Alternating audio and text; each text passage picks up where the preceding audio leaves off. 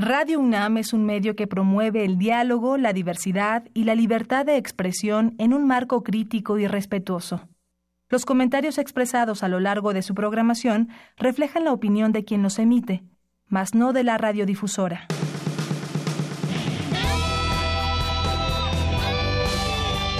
Prisma RU. Relatamos al mundo.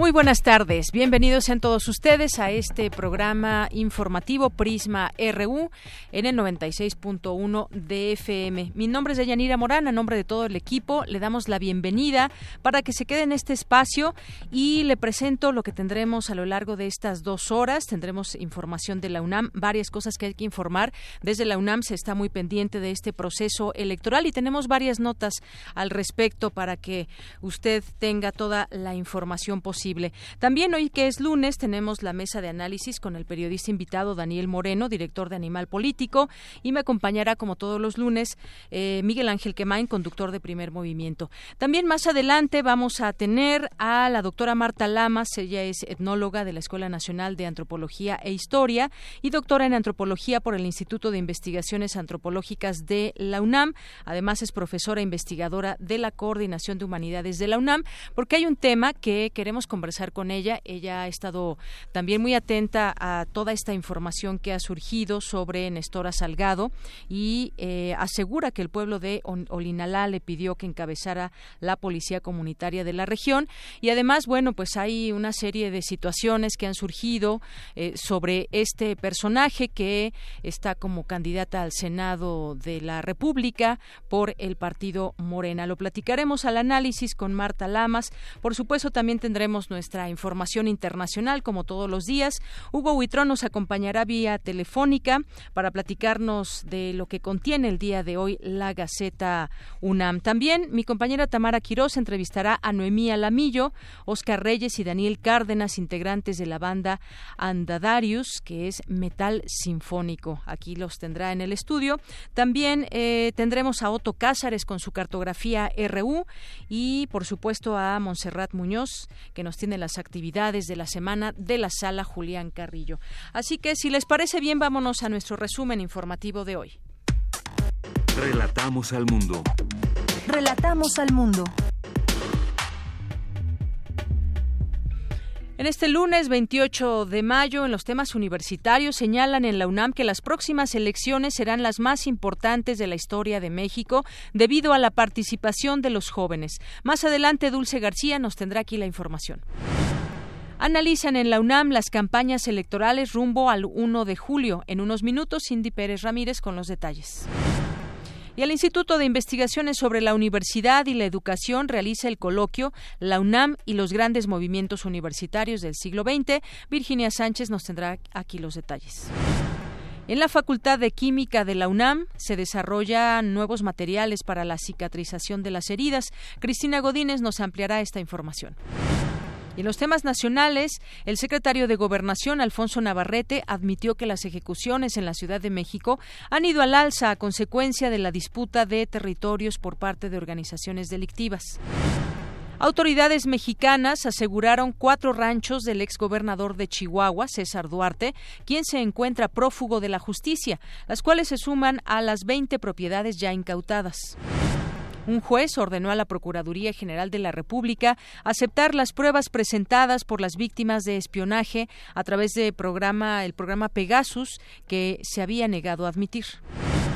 La Confederación Patronal de la República Mexicana urgió al Gobierno federal a que se dé inicio a la reforma en seguridad pública lo más pronto posible.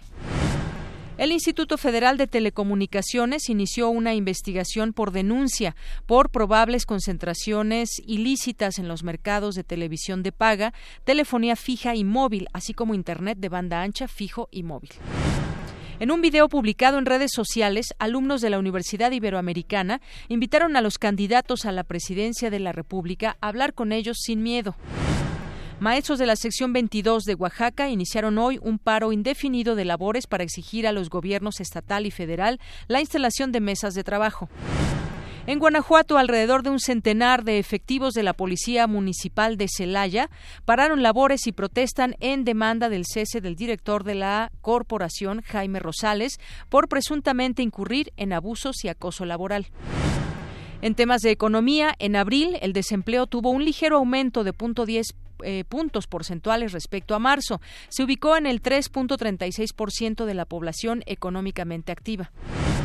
En los primeros tres meses de este año, Pemex invirtió 42% más en la seguridad de sus ductos e instalaciones en comparación con el mismo periodo de 2017.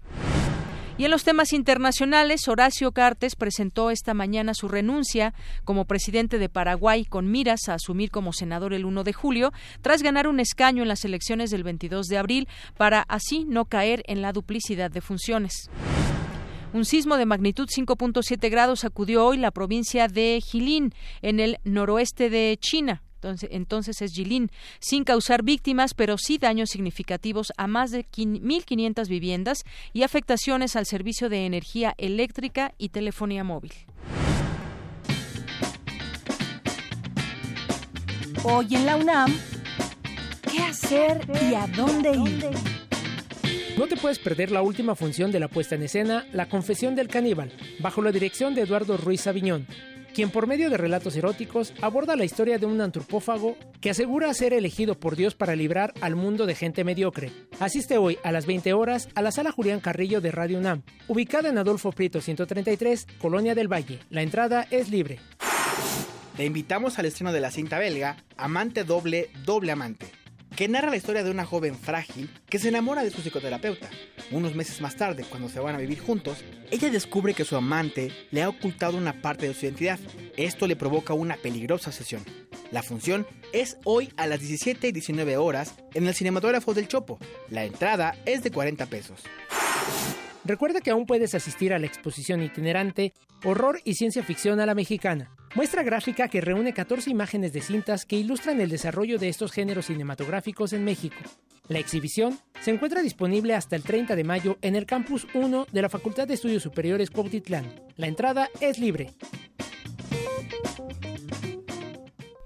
Bien, es la una de la tarde con 14 minutos y nos enlazamos hasta Ciudad Universitaria. Allá se encuentra Iván Mesa, que es investigador asociado del área de ciencias de la computación de la UNAM, porque se lleva a cabo el hackathon como parte del Festival de el Aleph 2018, Ciencia y Arte en un mismo espacio. Así que, pues te doy la bienvenida a este espacio. Iván Mesa, muy buenas tardes. Muy buenas tardes, amiga.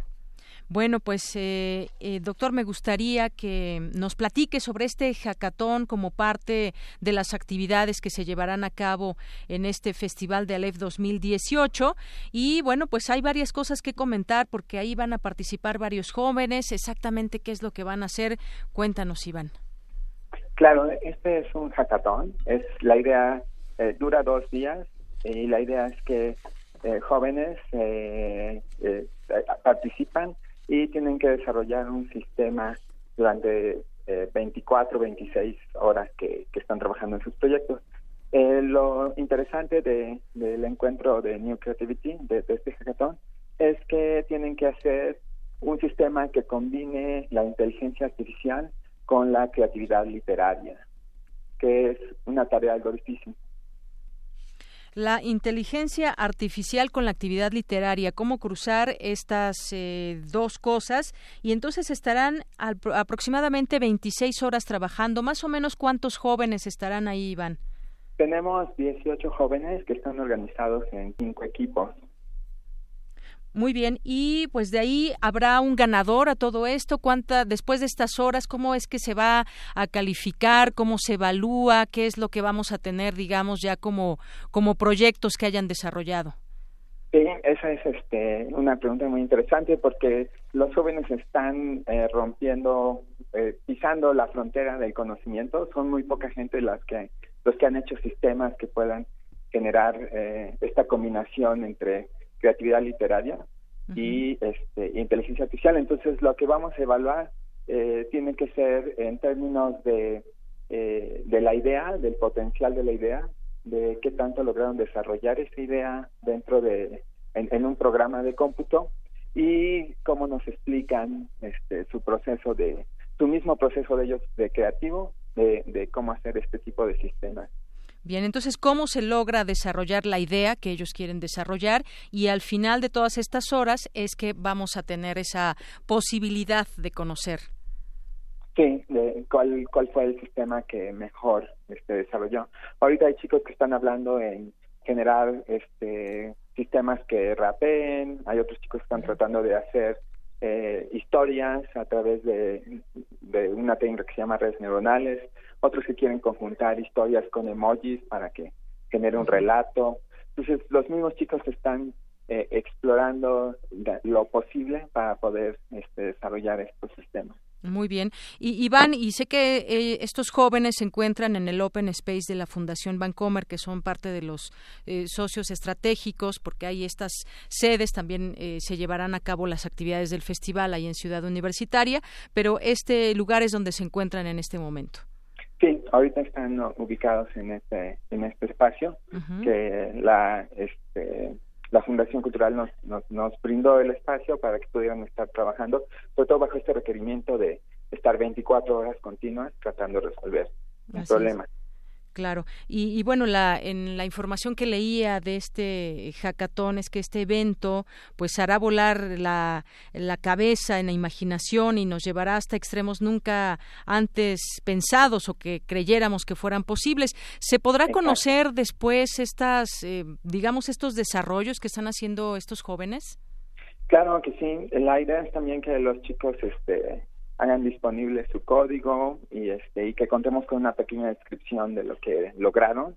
Y entonces sí la siguiente generación que decida eh, interactuar en estos espacios pues tenga un punto de partida que ahorita por ejemplo los chicos no tienen. Muy bien. ¿Y más o menos entre qué entre qué edades son estos jóvenes, 18 jóvenes que nos dices que están participando?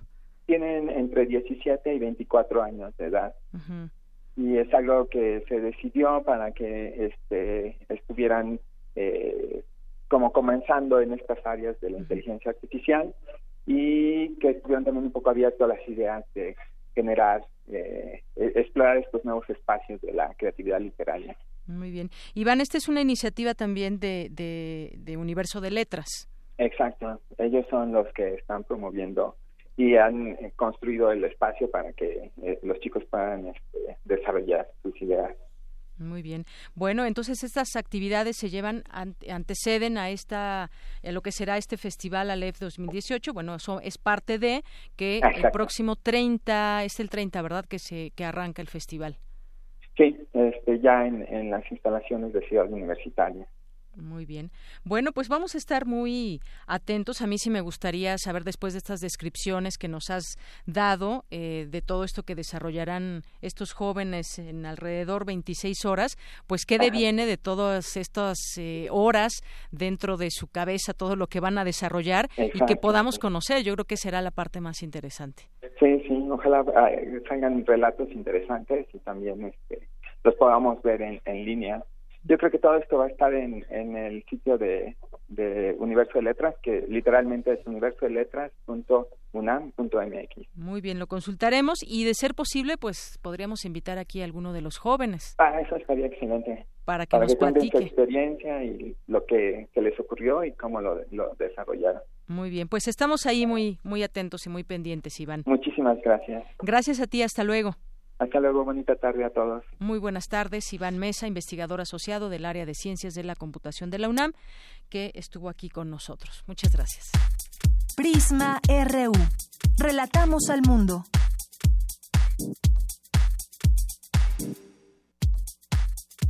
Tu opinión es muy importante. Escríbenos al correo electrónico prisma.radiounam@gmail.com.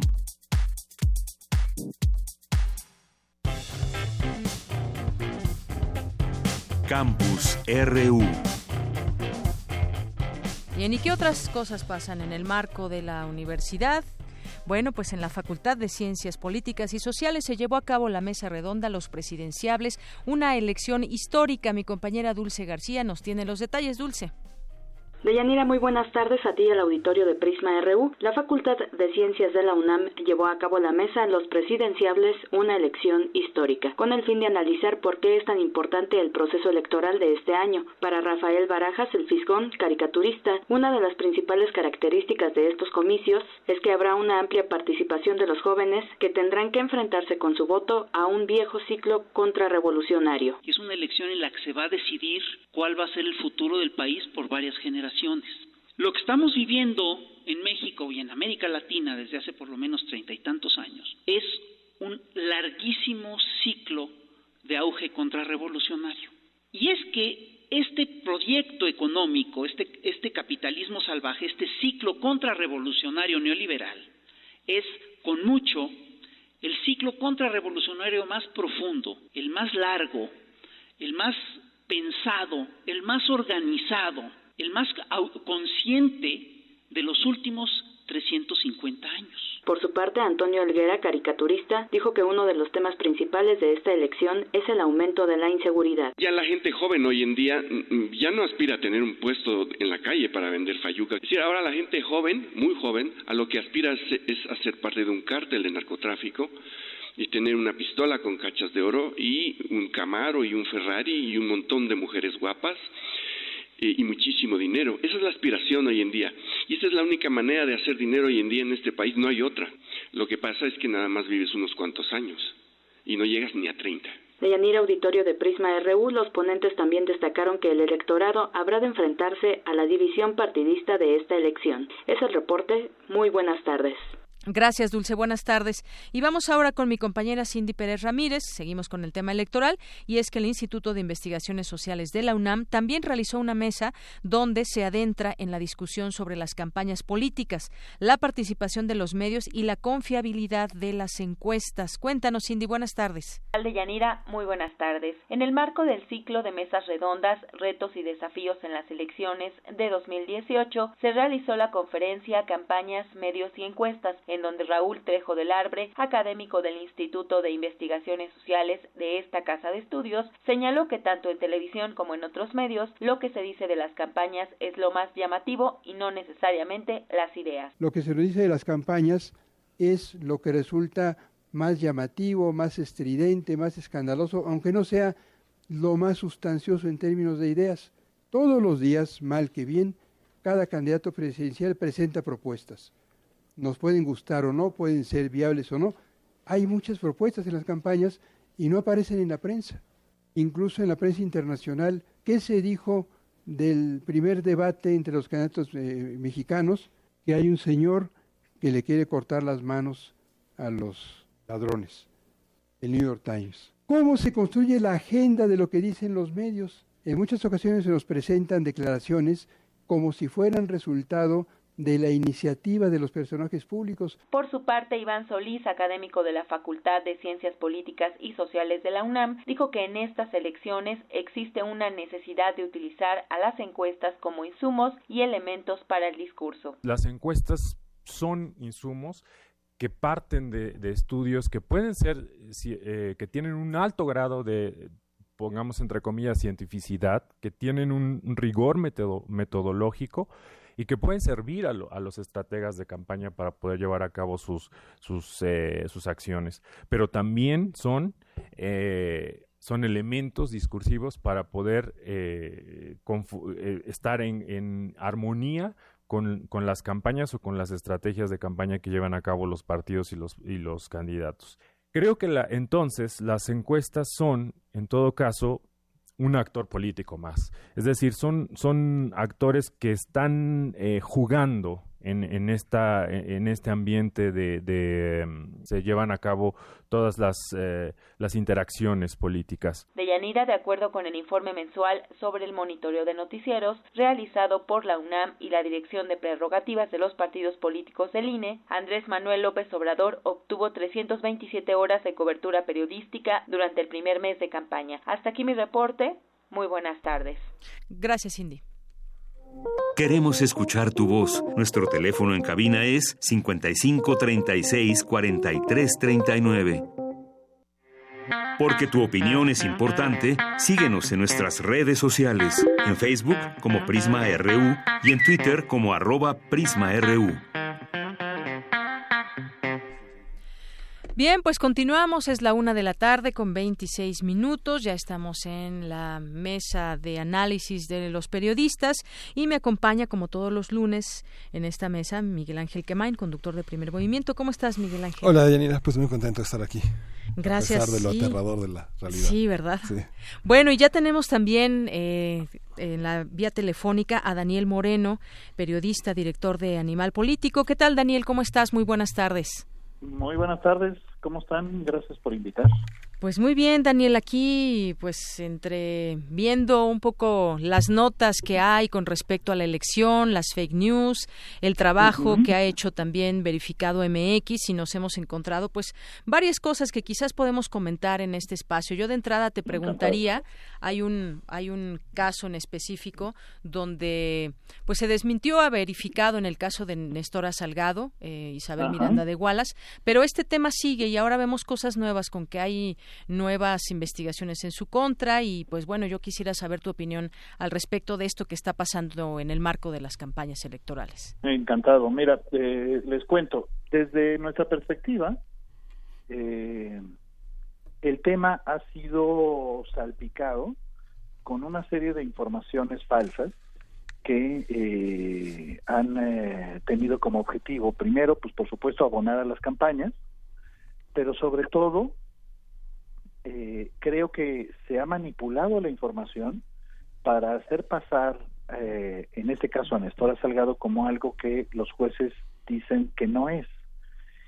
Y eh, pues en aras de eso, para, para citar a la misma Isabel Miranda que acabas de mencionar, pues estamos en la locura de pedirle a alguien, y, cito textual, porque así lo dijo Isabel, que de alguien que demuestre su inocencia lo cual es eh, pues algo contrario a no solo al sentido común sino a la propia ley no es decir tú no le puedes pedir a alguien que pruebe su inocencia es al revés tienes que probar su culpabilidad.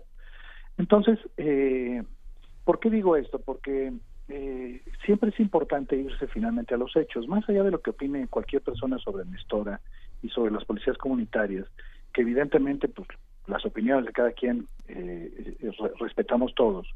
Lo que me parece fundamental, eh, y, yo creo que ustedes coincidirán conmigo, es que nos atengamos a los hechos para sobre eso, en todo caso, fundamentar nuestra opinión. Es decir, no se vale decir que, que ella salió por fallas de la policía, porque esto no es cierto. Está plenamente documentado y nosotros hemos publicado las resoluciones de los jueces que esa no fue la razón que en los siete procesos eh, los jueces determinaron, y no estamos hablando de un juez, estamos hablando de tres, uno federal y dos locales, los jueces determinaron que no había pruebas para eh, sostener la culpabilidad de Néstor Salgado en el caso de delincuencia organizada y de homicidio, de homicidio y de secuestro.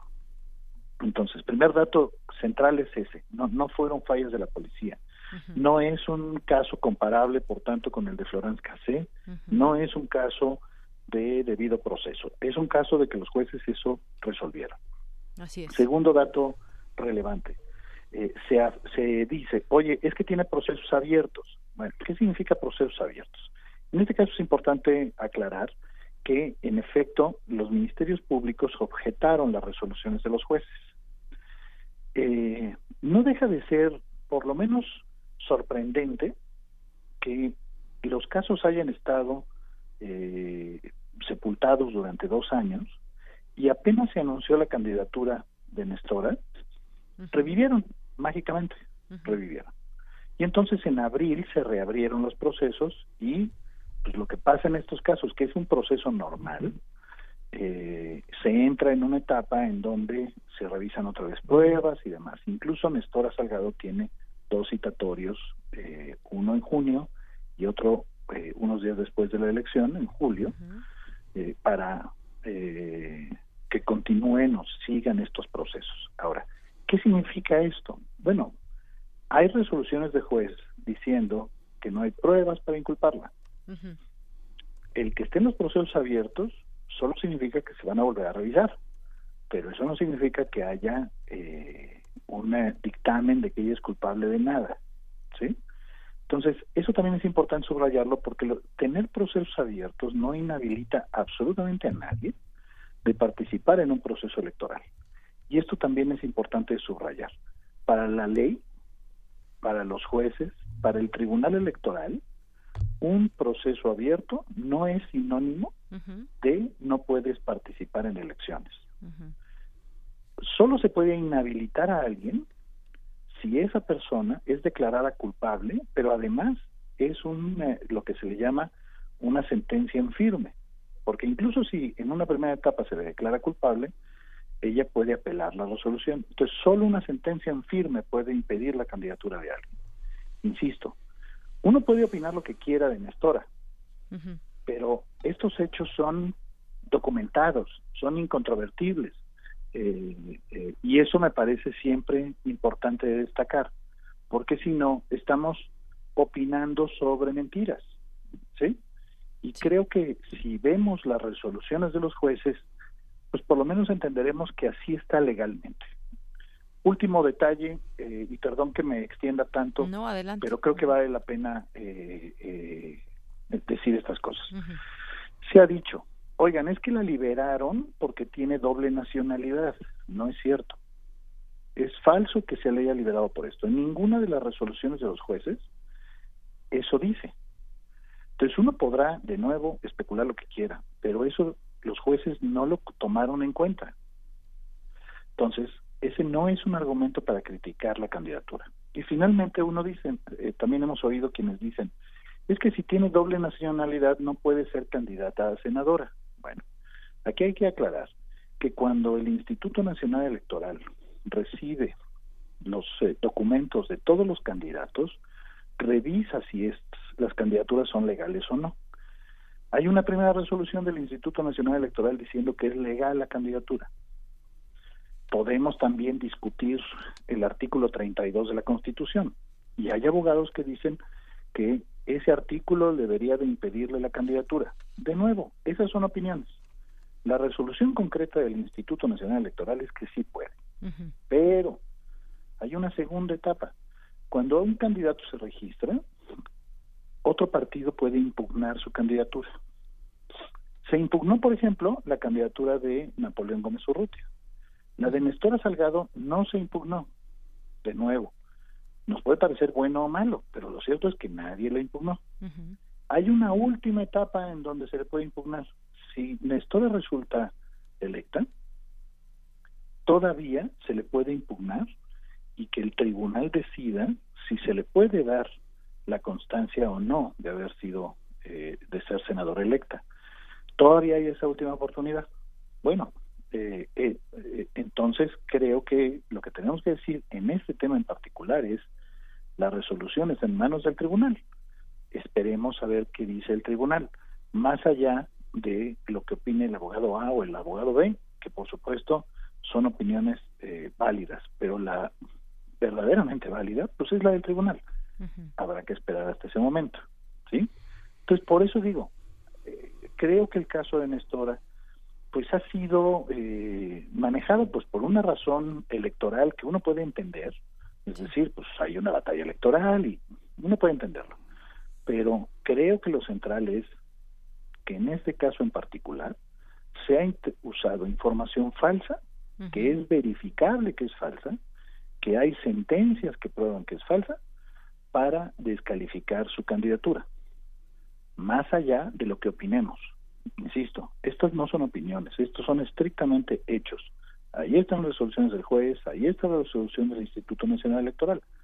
A eso nos tendríamos que atener para, sobre esa base, insisto, formarnos una opinión, ¿no? Así es, eh, Daniel. Miguel Ángel. Pues eh, qué bueno, qué bueno que, estés aquí, que es el trabajo de Animal Político representado en este lunes en el que trabajamos eh, tratando de hacer un análisis sobre el trabajo periodístico. Y eh, lo que ustedes han hecho es verdaderamente muy completo porque finalmente el que esté en red el trabajo de Animal Político, así como el de Verificado MX, como el de Veraz, por ejemplo, también, eh, permite que haya una serie de, eh, de, ligas que permiten rastrear la historia, lo que ustedes publican permite este, tener en un paisaje todo este panorama. La dificultad, como, como, bien señalas, Daniel, esta dificultad de trabajar con información falsa en una cosa de vileza enorme, es este, esta dificultad que tenemos los periodistas y que tienen muchos periodistas que trabajan en, en, medios como, como trabajadores, un poco como obreros asalariados, como trayendo piezas eh, que, que llamamos noticias a las redacciones y que están absolutamente inconexas, eh, justamente reside en la imposibilidad de tener un trabajo de contexto. ¿Cómo se cubre una una, un, tema como este? ¿Cómo se reacciona de una manera inmediata? ¿Cómo rastrear resoluciones que emite la ONU, la Convención Interamericana de Derechos Humanos? ¿Cómo rastrear y tener una, una base contextual en, en, el contexto de las policías comunitarias? ¿Cómo este, tener un panorama de un conflicto que se originó en 2013 y que permite tener una regulación más o menos eh, equilibrada de las policías comunitarias y que está asociado a múltiples factores como las, los usos y costumbres de los pueblos indígenas, etcétera? Y la criminalización de eh, también lo que pone en escena esto es la criminalización de los de los actores sociales. Luis Hernández Palacio, eh, Luis Hernández Navarro, perdón, en su libro Hermanos en Armas, Policías Comunitarias y Autodefensas, que está en red para leer en libertad, hace una, una, un detalle muy amplio de cómo las policías comunitarias entraron en Chilpancingo para rescatar a uno de sus comandantes, eh, acusado después de una reunión magisterial de portar un arma de fuego, que además estaba en consonancia con los, eh, con, los maestros que se ponían en la reforma educativa. ¿no? Lo mismo pasa, lo mismo pasa con toda esta visión que se ha, ha, hecho, digamos, si uno busca los movimientos eh, ecologistas vinculados a, a, este, a la corrupción que está en la tala de bosques, a la expropiación de suelos, uno encuentra por ejemplo, el caso de Rodolfo Montiel y Teodoro Cabrera que Mario Patrón defendió en la sierra de Petatlán en Guerrero, que también fueron criminalizados por su posición a la, explotación.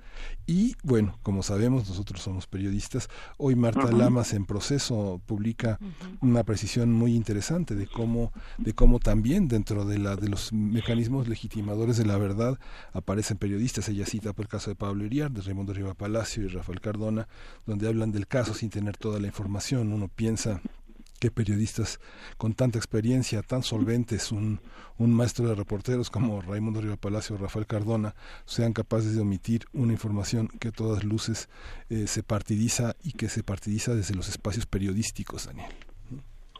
Mira, yo creo que esto que mencionas es eh, sin duda muy importante porque es, es eh, por lo menos preocupante o sorprendente, no sé qué palabra usar, que eh, un caso así, eh, pues primero que nada, eh, no se tome uno la molestia de investigar e irse a los documentos originales.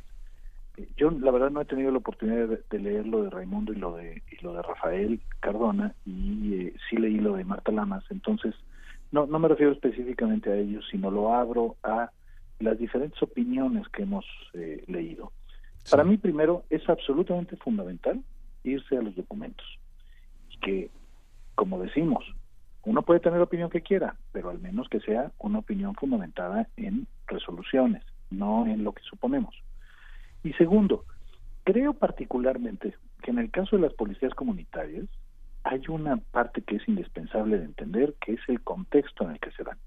Es decir, si uno no entiende la situación que se vive en Guerrero, particularmente en Olinalá, eh, con, el, con temas de crimen organizado, de narcotráfico y demás, es difícil entender por qué hay eh, eh, policías comunitarios. ¿A qué me refiero? Me refiero a que es documentable que cuando nacieron las policías comunitarias, específicamente en Nolinala, había un vacío muy importante que provocaba, primero que no hubiera simplemente policías, Segundo, que el crimen organizado hubiera, eh, eh, pues prácticamente se hubiera apoderado de Olinalá, que los índices de criminalidad estuvieran hasta el cielo, eh, y que la policía comunitaria, primero que nada, es una respuesta de la población a la ausencia del Estado mexicano. Es decir, no podemos creer que un día un grupo de personas dijo, ¿qué haré hoy? ah, pues ¿qué te les parece si formamos una policía, no? No, no, Estamos hablando de un lugar en donde está plenamente documentado que incluso las autoridades municipales se dedicaban al robo de ganado y que los propios pobladores tuvieron que organizarse para enfrentar la inseguridad. Segundo, que eso fue reconocido legalmente por el gobierno, que no solo los reconoció por ley, sino además les dio este, recursos para que funcionaran. Tercero, que eh, así como les dio recursos, lo que no les dio son reglas. Es decir, cuando estaba funcionando la policía comunitaria de Olinalá, no habría reglas de, pues no sé, lo que dice, por ejemplo, en el Código Penal para cualquier otra persona, pues si robas, hay una pena de tanto, ¿no? Bueno, esas reglas no existían en la policía comunitaria de Olinalá. Por tanto, estas penas, igual que las fianzas, pues las determinaban completamente por la libre. Nos puede parecer, y de nuevo por eso me insisto mucho en separar opinión de hechos, nos puede parecer bien o mal esto, pero lo que no podemos negar es que ellos estaban actuando por una ausencia del Estado y actuaron sin regulación del Estado. Es decir, si se dieron abusos o no, la responsabilidad es compartida, porque hubo un Estado que permitió que pasaran las cosas, eh, porque no fue capaz de enfrentar al crimen organizado en esa misma zona, insisto, ¿eh? al extremo de que el regidor estaba involucrado en, eh, en eh, crimen organizado. Es documentable que los índices de criminalidad de Oninala bajaron con la presencia de la policía comunitaria. Oye, pero es que reeducaban, sí, porque así estaba establecido. Nos puede parecer mal que, no sé, en una misma celda estuvieran hombres y mujeres. Por supuesto, podemos criticarlo, pero no podemos decir que esto lo hicieron pasando por encima de la ley porque no había ley que regular este tipo de cosas. También hay que entender el contexto. Cuando te dicen, oye, es que secuestraron a menores de edad, sí, nada más que en los propios testimonios está establecido que esto en más de una ocasión fue a petición expresa de los padres de familia que estaban preocupados porque jóvenes estaban estaban siendo reclutados por el crimen organizado. Oigan, nos parece mal que los hayan detenido y les discutámoslo todo lo que sea, pero entendamos el contexto, porque si no entendemos el contexto, terminamos creyendo como de veras como si un grupo de personas un día se hubiera levantado y hubiera dicho, hombre, pues vamos a hacer una policía para hacer lo que se nos dé la gana.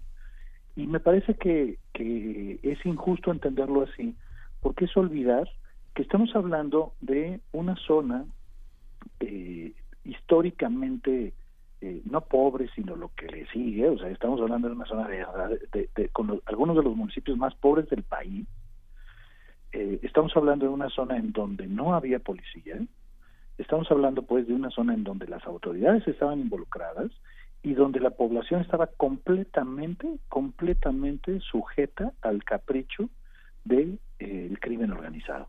Si no entendemos esta parte, creo que no vemos la película completa. Esto no significa disculpar nada. Eh, está todo el estudio que hizo la Comisión Nacional de Derechos Humanos y las recomendaciones es eh, la recomendación de la comisión es una recomendación dura, crítica, o sea, no no podemos salir con que la comisión le echó la mano a la policía, no, es crítica y dura, pero la comisión eh, revisó todo el contexto para saber qué había pasado y por qué habían pasado las cosas. Creo que los periodistas en general, eh, y miren que se ha publicado muchas cosas sobre Néstor en estos días, pero creo que los periodistas tenemos la obligación mínima de atenernos a los hechos y de entender el contexto para dimensionar cada uno de los puntos. Y que solo si logramos hacer estas dos cosas, podemos dar una opinión que les sirva a nuestros lectores no una especulación pues basada en criterios falsos. Digo, que lo digan en la campaña de un partido político me parece entendible, no justificable, pero sí entendible, pues porque están haciendo campaña. A mí, por supuesto, no me gusta y por eso estamos haciendo verificado, no me gusta que sostengas una campaña en mentiras, pero insisto, puede uno entenderlo en el contexto de la batalla electoral. Lo que no puedo entender es que se hayan escrito páginas y páginas del caso Nestora Salgado sin que nadie se haya tomado la molestia de leer las resoluciones de los jueces, de leer completa la resolución de la Comisión Nacional de Derechos Humanos y de preguntar a las partes. Le damos vuelo, por ejemplo, a la conferencia de prensa de Isabel Miranda, en donde presenta a dos víctimas. Sí, pero se nos olvida mencionar que el señor que estaba en esa conferencia de prensa está acusado de robo de ganado y se documentaron los delitos de esta persona. Entonces, no estamos hablando de una pobre víctima que no hizo nada, no. Estamos hablando, insisto, de alguien que se probó en su momento que sí estaba vinculado con estos delitos. Entonces, creo que eh, en aras de eh, apoyar o criticar a una campaña o a un candidato en particular o simplemente de criticar, insisto, por razones legítimas a la candidatura de Nestora, eh, se está utilizando información incompleta, sin contexto, y eso es lo que sí me parece grave, ¿no? Claro, eh, Daniel, yo lo que quisiera también es pues destacar justamente esa la información o la verdad que se requiere saber en este en este caso. Nos decías creo que que quedó muy bien explicado todo este contexto y si nos remitimos también a ese contexto por qué surgen esas policías comunitarias, cuál es el papel que hizo Néstor Salgado y demás, pero remitiéndonos solamente a lo que ha salido a raíz del segundo debate, pues toda esta eh, información salpicado de informaciones falsas, decías, eh, eh, los jueces que ya resolvieron. Hay cosas muy claras que no se pueden, digamos, eh, cuestionar porque ahí están pues los hechos sobre sobre la ley y los expedientes y demás. Sin embargo, este es un capítulo abierto también por lo que nos explicabas de que pues en algún momento dado estos procesos que siguen y demás puedan eh, pueda pasar algo desde las autoridades o las instancias del INE o del tribunal. Me preocupa el manejo, quizás no tanto el manejo político, sino el manejo mediático también, porque lo que quisiéramos y lo, justamente por lo que estamos hablando el día de hoy es defender esa verdad que hay. Más allá, eso no es una defensa ni a un candidato ni a una persona en particular. Estamos, incluso podría decir, defendiendo la ley o lo que está dicho en la ley como tal, ¿no, Miguel Ángel? También, Daniel. Bueno, hace años yo, tenía cierto escepticismo cuando apareció verificado MX, porque bueno, recordaba el, la, manera de aprender a hacer periodismo, no sé, en los 80, ¿no? En los 90, te decían, bueno, este, pues parece que se murió Joaquín Herrera. Ah, bueno, este, llámale, ¿no? Claro. Entonces, bueno, parece que este pues, todo un equipo de, periodistas está dedicado a hacer esto. Pero lo que pone en evidencia no, no solo es una como incompetencia eh, de la de la pedagogía periodística, sino pone en evidencia el partidismo de los medios, lo que pone al auditorio, a los radioescuchas, a los lectores en una seria desventaja porque eh, finalmente verificado una forma de periodismo que está tras bambalinas de, alguna manera, aunque ahora está en los aparadores, se convierte en un escenario primordial para poder construir la legitimidad de la información. ¿Tú, qué piensas, Daniel? Eh, yo coincido contigo. Eh, yo no sé si, si han leído, pero a mí me han llegado varias críticas de colegas periodistas diciendo, ¿por qué se, se arrogan ustedes eh, el papel de verificadores como si fueran la última palabra? No, no, no, momento. O quién verifica verificado. Exacto, ¿no? Bueno, pues yo lo que digo es, primero, eh, si hiciéramos la chamba, pues verificado no tendría razón de ser. Exacto. ¿Por qué? Pues porque este es un trabajo normal, periodístico, no tiene ninguna otra ciencia lo único que hacemos es preguntar. O sea, si te dicen, oye, este pasó tal cosa, pues lo único que hacemos es checarlo. Trabajo que pues debería de ser lo normal, pero asumamos que sí hay algunos medios que están interesados en hacer campaña y que eh, el periodismo, digamos, no es precisamente el punto uno de sus agendas de trabajo. Bueno, eh, para mí el tema es así de simple. Además, sí ya lo, lo mencionaste hace un momento, Miguel Ángel, eh, tampoco somos los únicos, hay otros medios que también están haciendo la chamba, que por supuesto me parecen absolutamente respetables, que son otras fuentes de información, que la gente puede leerlos, lo está haciendo Verás que es este nuevo medio que surge precisamente sobre el tema. Lo está haciendo Reforma, lo está haciendo el Universal, el Financiero. Eh, o sea, no, no somos los únicos. Bueno, ahí están las posibilidades para el lector pero bueno, a mí de veras me sorprende que, eh, que, que, se, que, que, genere tanto ruido una iniciativa que lo único que hace es ir a las fuentes originales pues, para preguntar las cosas. Así es. ¿Cómo vimos lo de Nestora? Pues, pues, revisando las sentencias. No, no tiene mayor ciencia que eso, ¿eh? Claro. no, no estamos inventando el hilo negro. Bueno, pues Daniel Moreno nos ha dado mucho gusto platicar contigo aquí en Radio UNAM. Al contrario. Y bueno, creo que queda muy bien explicado todo este, este tema, pero como decía, es un capítulo abierto y seguiremos en ello. Por lo pronto, muchas gracias. Gracias, Al contrario, muchísimas gracias por invitar. Hasta luego, muy buenas tardes. Hasta luego. Gracias, Miguel Ángel. Gracias, Miguel Ángel Quemain, Daniel Moreno, director de Animal Político. Muy buenas tardes. Queremos escuchar tu voz. Nuestro teléfono en cabina es 55 36 43 39. Porque tu opinión es importante, síguenos en nuestras redes sociales, en Facebook como Prisma RU y en Twitter como arroba PrismaRU.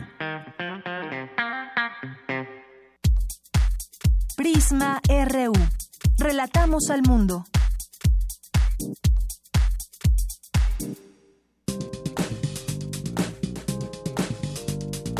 Cultura RU.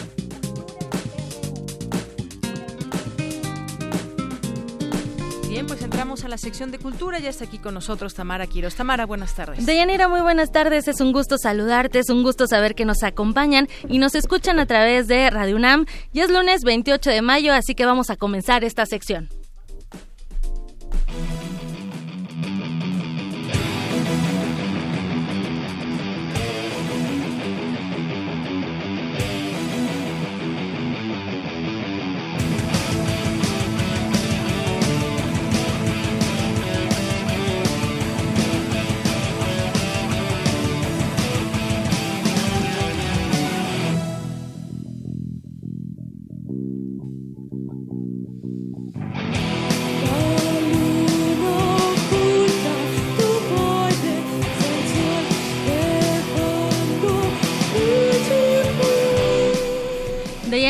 De Prisma RU, bueno, pues el próximo miércoles vamos a celebrar nuestro segundo aniversario y queremos iniciar con eh, diferentes propuestas musicales. Por eso esta tarde invitamos a Noemí Alamillo, Oscar Reyes y Daniel Cárdenas. Bienvenidos a este espacio, Noemí.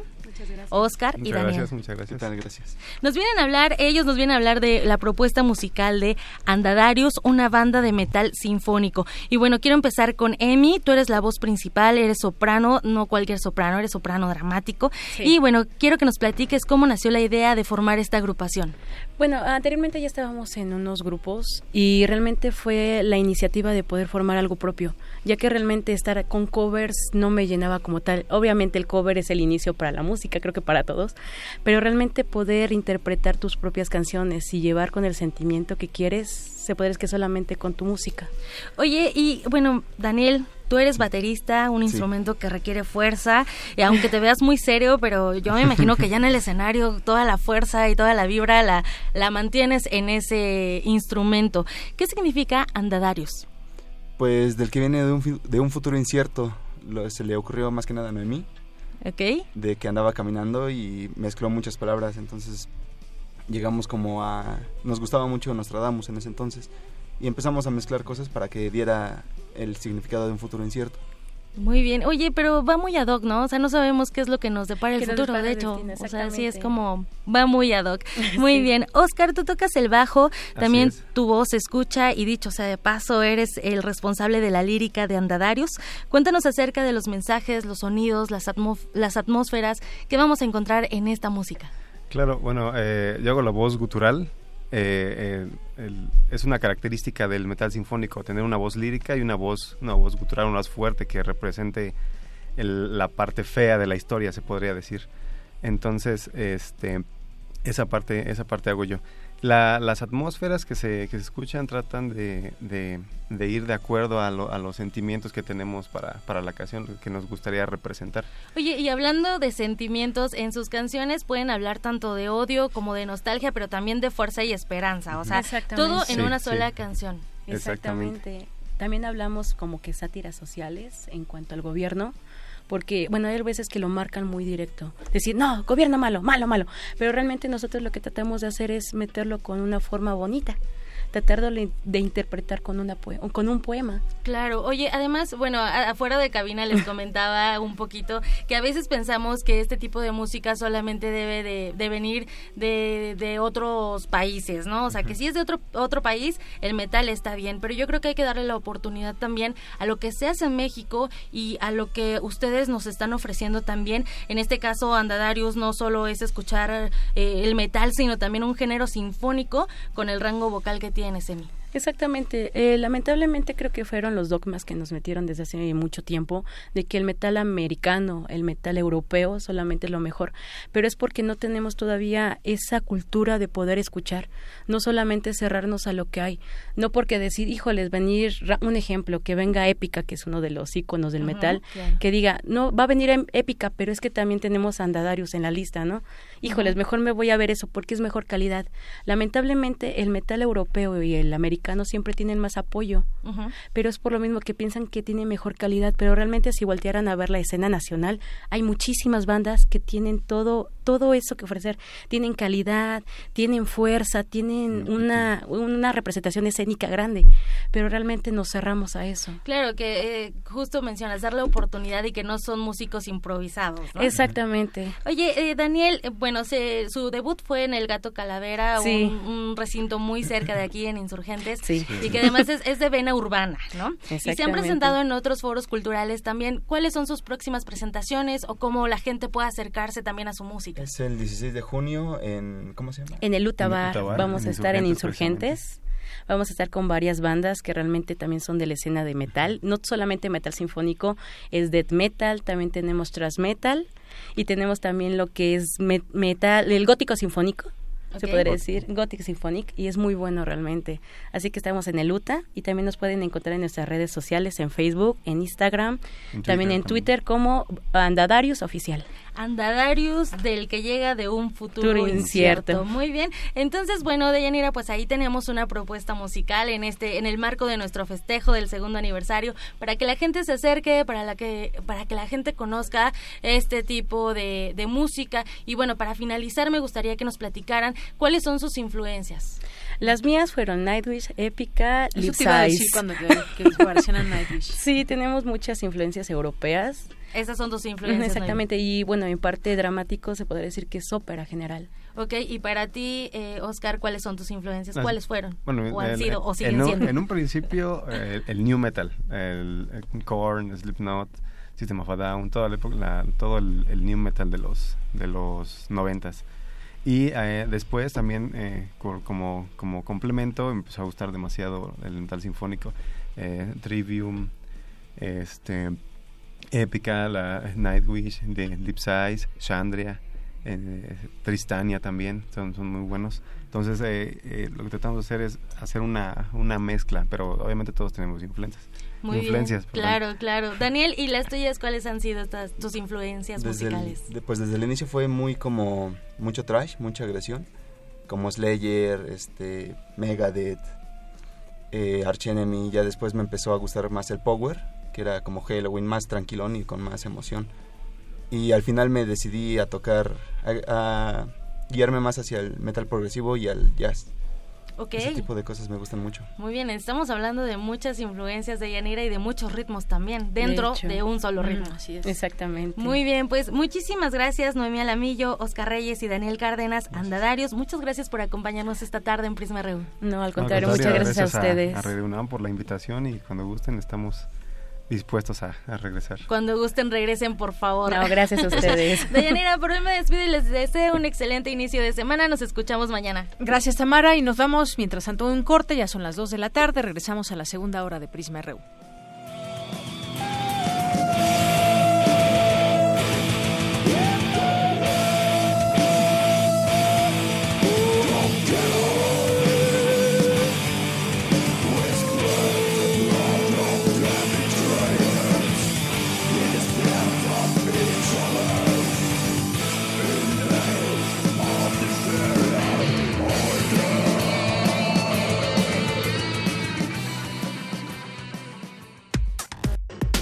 Relatamos al mundo. Relatamos al mundo.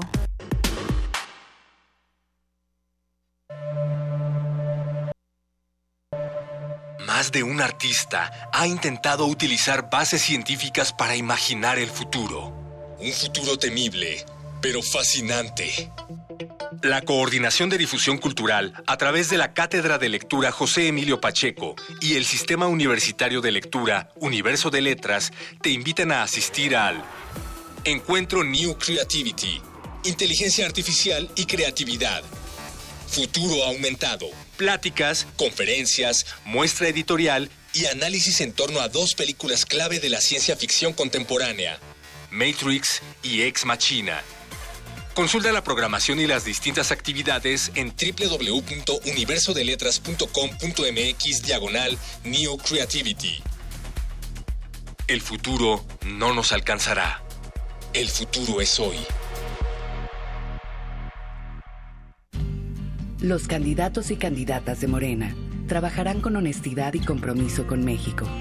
Con ellos tendremos un Estado de derecho y democrático Habrá empleo y educación gratuita y de calidad en todos los niveles. Se rescatará el campo, se promoverá el desarrollo económico, se aumentará la pensión de adultos mayores y se combatirá la inseguridad. Juntos haremos historia. Morena, la esperanza de México. El orgullo del PRI está en todo México.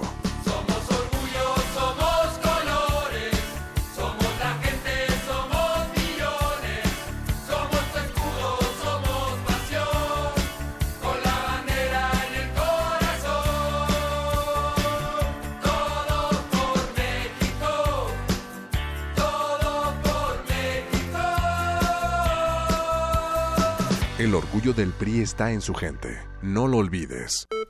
Porque seguimos construyendo igualdad. Sintonízanos en nuestra segunda temporada. Escuchar y escucharnos. El espacio en el que cabemos todas y todos. El espacio para hablar libremente de género. Un programa de Radio UNAM y el Centro de Investigaciones y Estudios de Género. Todos los miércoles a las 10.30 por el 96.1 de FM. Radio UNAM, Experiencia Sonora. Nuestros hijos son golpeados y desaparecidos por la mafia y la complicidad. Lo que le pasó a este joven nos está pasando a todos. Llevamos 20 años secuestrados. ¿Por quién? Por una pseudoizquierda que solo beneficia a su clientela y no invierte en seguridad. Soy Beatriz Pajés, una mexicana más. Rescatemos juntos nuestra ciudad. Beatriz Pajés, PRI, también al Senado, Ciudad de México. Para que cambien las cosas y tu familia viva mejor, cuentas con el PT. Para que México avance, cuentas con Andrés Manuel. Vamos en esta alianza para que haya justicia, democracia, libertades, para acabar con la corrupción y también para hacer valer nuestra soberanía nacional y arriba el PT. Con el PT no estás solo. El PT está de tu lado. A bordo de la nave de la Resistencia existe una habitación que nunca se abre. Excepto la última hora del último día de la semana. Ahí vamos a reírnos del mundo, a demoler los muros con canciones, a bailar en la posición que queramos. Todos eligen la música, todos la disfrutan, todos la bailan. El Buscapiés Tú eres el alma de esta fiesta. Viernes, 22 horas. Por el 96.1 de FM, Radio UNAM.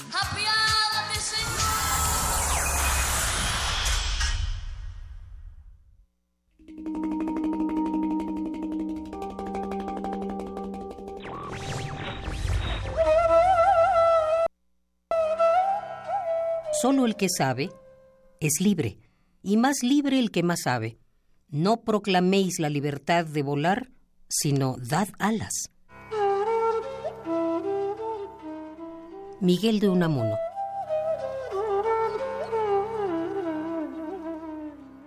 Radio UNAM. La Escuela Nacional de Trabajo Social y Radio UNAM presentan Vida cotidiana Sociedad en Movimiento. Un programa para analizar las distintas problemáticas sociales y documentar alternativas e intervenciones para enfrentarlas. ¿Por dónde empezamos? Acompáñanos todos los viernes a las 4 de la tarde por el 96.1 de FM. Radio UNAM. Experiencia sonora. Queremos escuchar tu voz. Nuestro teléfono en cabina es 55 36 43 39. Porque tu opinión es importante, síguenos en nuestras redes sociales, en Facebook como Prisma RU y en Twitter como arroba PrismaRU.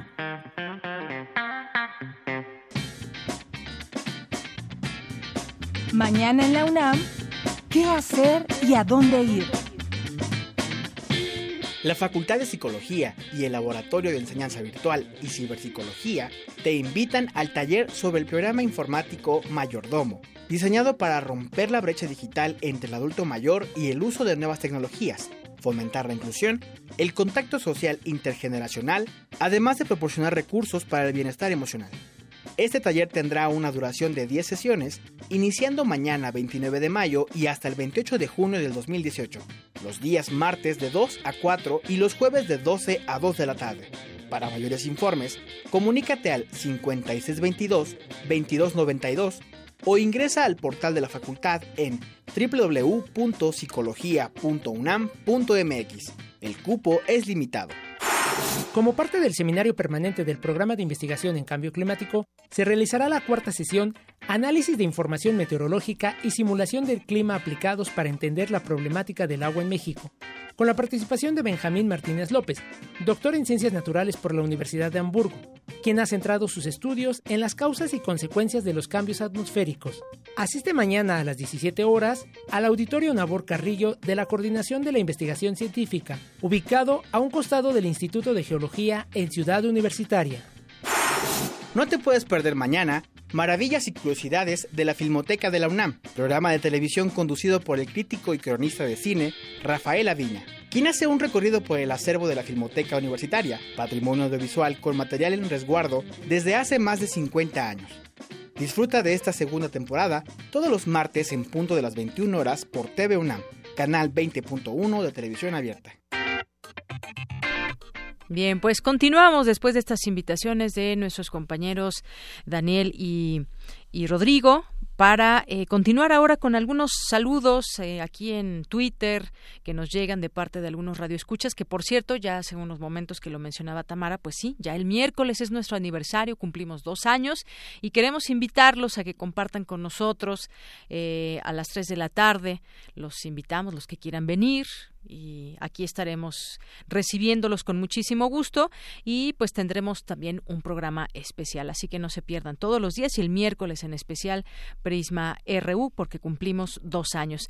Bueno, les decía, aquí en arroba Prisma RU nos escriben nuestros amigos que escuchan el programa, nos dice Armando Cruz, buen día, excelente participación del invitado de Animal Político, quien indicó lo esencial, ir a los datos, las fuentes y de ahí emitir una opinión y también, bueno, aquí nos hace algunas, algunos comentarios para mí y Miguel Ángel. Muchas gracias, Armando Cruz. También nos escribe por aquí el Sarco Iquetecuani. Muchas gracias también. Muchas gracias por sus comentarios. Eh, también nos escribe más 52. Efren, periodismo periodismo como el de Animal Político verificado, Primer Movimiento, Prisma RU, como muchos otros, se convierten en un oasis no de verdad, sino de presentación de hechos reales no inventados, lo cual ya es refrescante para el lector o el escucha. Gracias, eh, Fren. Dice también por aquí Magdalena González, que nos está escuchando, eh, la explicación atenta al caso de Nestora Salgado, muchas gracias. Y Efren nos vuelve a decir que el caso de Nestora viene a confirmar que muchos medios, televisión, diarios, etcétera, han pasado de ser informativos para convertirse en medios de propaganda. Ya no se presentan los hechos, sino verdades creadas a modo. Eh, también muchísimas gracias, Danodanta, aquí el comentario que nos haces. Fundación UNAM o FUNAM también que nos, nos eh, se hacen presentes a través de las redes sociales. La UNAM Morelos también, Alberto Díaz, José Luis León, Scarlett, Luis, Lil Morado también, que nos desea buena semana. Luis, la Casa Universitaria del Libro, Bárbara Sanz, Itzel Guerrero, Gerardo Soblet, Sofía, eh, revista de la universidad también. Muchas gracias a todas las personas que nos escriben. El Centro Universitario también de Tlatelolco, muchos saludos les enviamos por allá. A los becarios UNAM también. Adriana Villegas, Indefinible, eh, FAD Editorial, Ojolo también, el Instituto de Química, Círculo de Lectura, eh, JC Jiménez, muchas gracias a todos los que se vayan sumando a esta red de tuiteros de Prisma RU. Vamos a continuar ahora con la información de mi compañera Virginia Sánchez. En el Instituto de Investigaciones sobre la Universidad y la Educación se analizan los impactos de los movimientos universitarios del siglo XX en el modelo de educación actual. Adelante, Vicky. Hola, ¿qué tal, Deyanira? Muy buenas tardes a ti y al auditorio de Prisma RU. La libertad de cátedra, de investigación y de la democratización tiene sus bases en la reforma universitaria de Córdoba, Argentina, a principios del siglo XX, marcando el tránsito en América Latina del pensamiento elitista característico en el siglo XIX a un nuevo modelo de universidad con elementos democratizantes que se reflejarán en el rumbo de la Universidad Nacional de México y en las universidades mexicanas y latinoamericanas en general. Asimismo, el movimiento de 1968 representa un antes y un después en la vida universitaria y social de México. Así lo señaló Hugo Casanova, investigador del Instituto de Investigaciones sobre la Universidad y la Educación, quien junto con Ángel Díaz Barriga coordinaron el coloquio La UNAM y los grandes movimientos universitarios del siglo XX, que se lleva a cabo en dicho instituto en el marco de la celebración por los 100 años de la Reforma Universitaria de 1918, iniciada en Córdoba, Argentina, y por el medio siglo del movimiento movimiento universitario de 1968. Escuchémosle. El movimiento del 18 tendrá importantes ecos que llegarán hasta el movimiento autonomista de la Universidad Nacional en 1929. Sin embargo, también hay un momento muy claro de influencia reformista en diciembre de 1921, con la realización del primer Congreso Internacional de Estudiantes llevado a cabo en la Ciudad de México. Así, en la declaración final de ese encuentro aparecerán temas como la unidad estudiantil latinoamericana, la renovación de los métodos pedagógicos, la extensión universitaria, las universidades populares, el cogobierno estudiantil y la docencia libre, todo ello con un claro tono reformista. Por otra parte, el movimiento universitario de 1968 implica un antes y un después para la vida universitaria y social de México y de otras ciudades del mundo. El surgimiento del movimiento estudiantil y su trágico desenlace en Tlatelolco forman parte esencial del entramado político y social que dará paso a las transformaciones sociales, políticas y educativas de la segunda mitad del siglo XX. Asimismo, señaló que los movimientos universitarios del siglo XX modificaron la vida de las propias instituciones de educación superior, así como de manera indefectible transfiguraron la vida social que los rodea, por lo que la UNAM de ahora es diferente a la universidad del pasado como lo será de la del futuro. En tal sentido, el escenario latinoamericano se transforma luego del 18 y México y otras ciudades viven profundas modificaciones a partir de ese año. La Universidad Nacional Autónoma de México del 2018, aquí y ahora, es diferente de aquellas y sin duda es diferente de la universidad que viene. Y nuestra tarea académica es aportar elementos para conocer de una mejor manera a la institución de ayer y a la institución de hoy. Casanova ratificó la importancia de seguir aportando elementos que permitan mantener la inacabable tarea de construir la universidad y la educación superior que demanda la sociedad de nuestros tiempos. Este es el reporte de Yanira. Muy buenas tardes. Gracias, Vicky. Muy buenas tardes. Vamos ahora con mi compañera Cindy Pérez Ramírez. Don Goyo ha estado tranquilo a últimas fechas, pero no por eso hay que confiarse.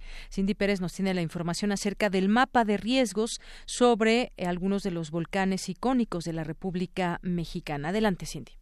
¿Qué tal, Deyanira? Muy buenas tardes. En las últimas 24 horas, el volcán Popocatépetl generó 120 exhalaciones de baja intensidad, acompañadas de vapor de agua y gas, por lo que es necesario conocer los peligros que implican la caída de flujos y ceniza. Con el fin de acercar a la población y al Centro Nacional de Prevención de Desastres esta información, la UNAM desarrolló el mapa de peligros del volcán Popocatépetl. Durante la presentación celebrada en el Instituto de Geofísica de la UNAM, Ana Lilia Martín del Pozo Investigadora del Departamento de Vulcanología de esa entidad universitaria, habló de las simulaciones que se hicieron para ver la distribución alrededor del volcán. Podemos pensar que tenemos tres magnitudes de erupciones, estas pequeñas como las actuales, que son las que tienen mayor probabilidad, las de magnitud intermedia, que son como la de 2001, la erupción de 2001 y la de 1997, y un poco más grandes que estas aún, y las mayores, que son las plinianas, como las que tuvimos hace 1000, 2000, 5000, etc. Y vemos que, pues sí, igual que nos dicen los VACs, por eso es de que tenemos que tener cuidado, porque obviamente la ceniza pues, también perjudica eh, a los aviones y en sus rutas, y también en la aviación en tierra, obviamente. Aunque tengamos el conocimiento sobre qué ocurre en el volcán, es sumamente importante la comunicación entre las autoridades, los científicos y la población para que esto construya precisamente una situación de credibilidad que permita una adecuada planeación, prevención y acción que sea eficaz. Por su parte, Luis Felipe Puente, coordinador nacional de protección civil, dijo que han desarrollado una cultura de análisis y de prevención, pero que por desgracia solo se ha quedado en la población.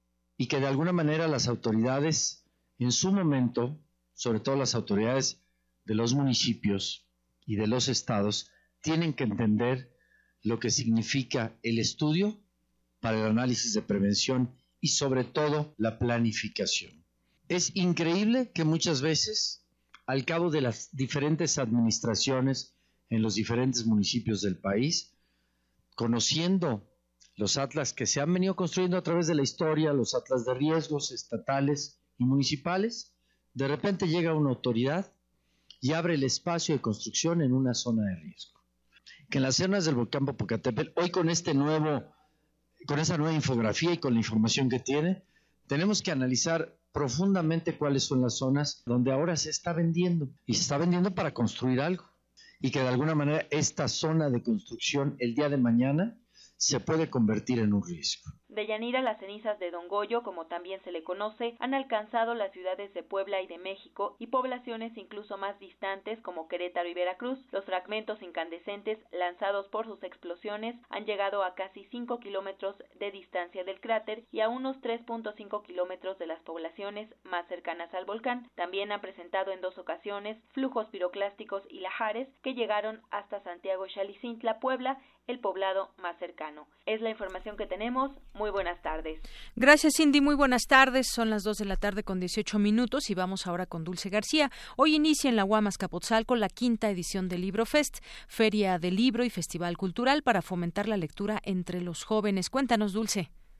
Deyanira, muy buenas tardes a ti al auditorio de Prisma RU. Dieron inicio las actividades de la quinta edición de la Feria y Festival Cultural Librofest Metropolitano 2018 que organiza la Universidad Autónoma Metropolitana Unidad Azcapotzalco, con el fin de difundir diversas expresiones de la cultura que se han ido consolidando como una tradición ya de esta casa de estudios. Para el doctor José Antonio de los Reyes Heredia, secretario general de la UAM, una de las características que distingue a las universidades de México es su convicción por nutrir a su comunidad y al entorno en el que ésta se desenvuelve, con ideas que estimulan la imaginación, las expresiones de libertad y diversidad, así como las actividades de ciencias y humanidades. Vamos a escucharlo. Eh, el Libro Fest es como que el polo de desarrollo en el norte de la Universidad Autónoma Metropolitana y en esta quinta edición ha logrado cristalizar la participación o un estado de la República Mexicana o un país y ese modelo ha sido exitoso para que se atraiga a gente de todas las unidades hermanas de la Universidad Autónoma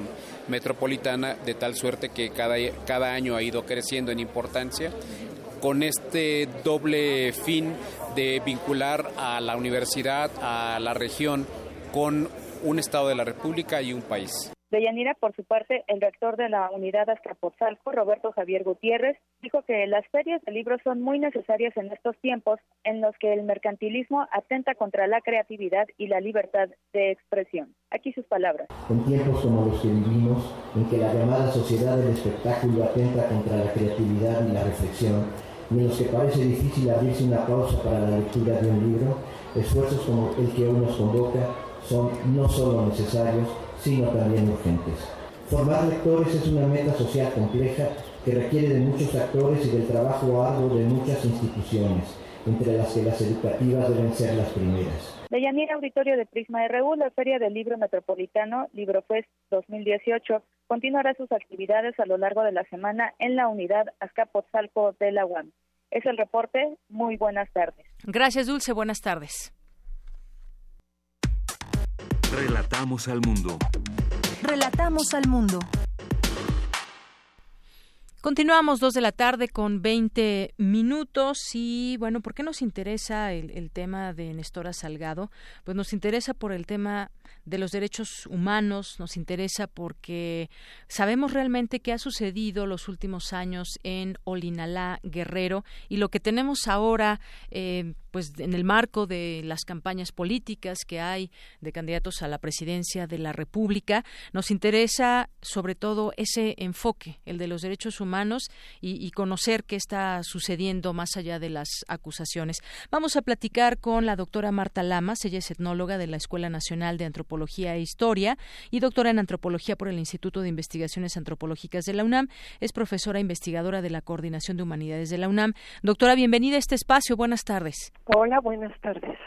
Bueno, pues hace, hace un rato, en nuestra primera hora del informativo, tuvimos la oportunidad de platicar ampliamente con, eh, con Daniel Moreno de Animal Político y bueno, pues él nos hacía una referencia a todo el tema periodístico que ellos han investigado también a través de eh, en esta plataforma que incluso también hace unos días eh, intentó desmentir Isabel Miranda uh -huh. de Wallace y bueno, nos daba toda una explicación de por qué pues hay muchas eh, mentiras dentro de este caso.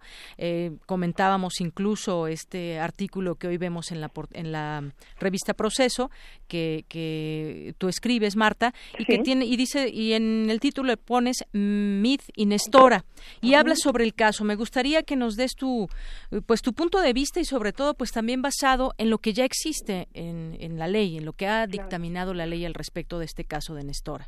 Claro. Mira, muchas gracias realmente sí creo que esto es una manipulación política. El fondo de todo la, el asunto es que Nestora, cuando decide regresarse a México después de haber vivido en Estados Unidos, conseguir la nacionalidad allá, mandar dólares a la gente de Olinalá, ayudar a su pueblo y a su comunidad, pues la propia comunidad le dice, pues quédate y, y ayúdanos pues, a poner en orden porque aquí el narcotráfico y las tranzas están bueno, uh -huh. al día.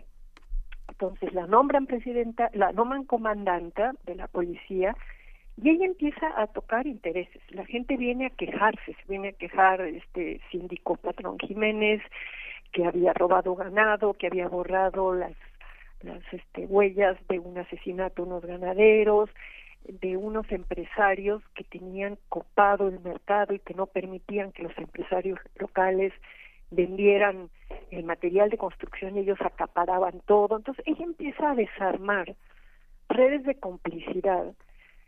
Digamos, yo te diría que a lo mejor hasta de una manera ingenua, sin darse cuenta de los intereses tan graves que ella iba a tocar. Cuando uh -huh. lleva a la Casa de Justicia al síndico, los amigos del síndico son los que ponen la, la demanda de secuestro que además es una demanda de secuestro absolutamente loca porque llega ejército, marina, la trasladan a esta cárcel de alta seguridad en, en Nayarit, ¿no? Está dos años y pico sin, sin juicio y va a venir a México la comisionada Robinson de la Comisión Interamericana de Derechos Humanos a seguir el caso. Yo estuve en esa reunión de trabajo, estuve con la hija de Nestora, una de las tres hijas de Nestora, uh -huh. y estuvimos revisando.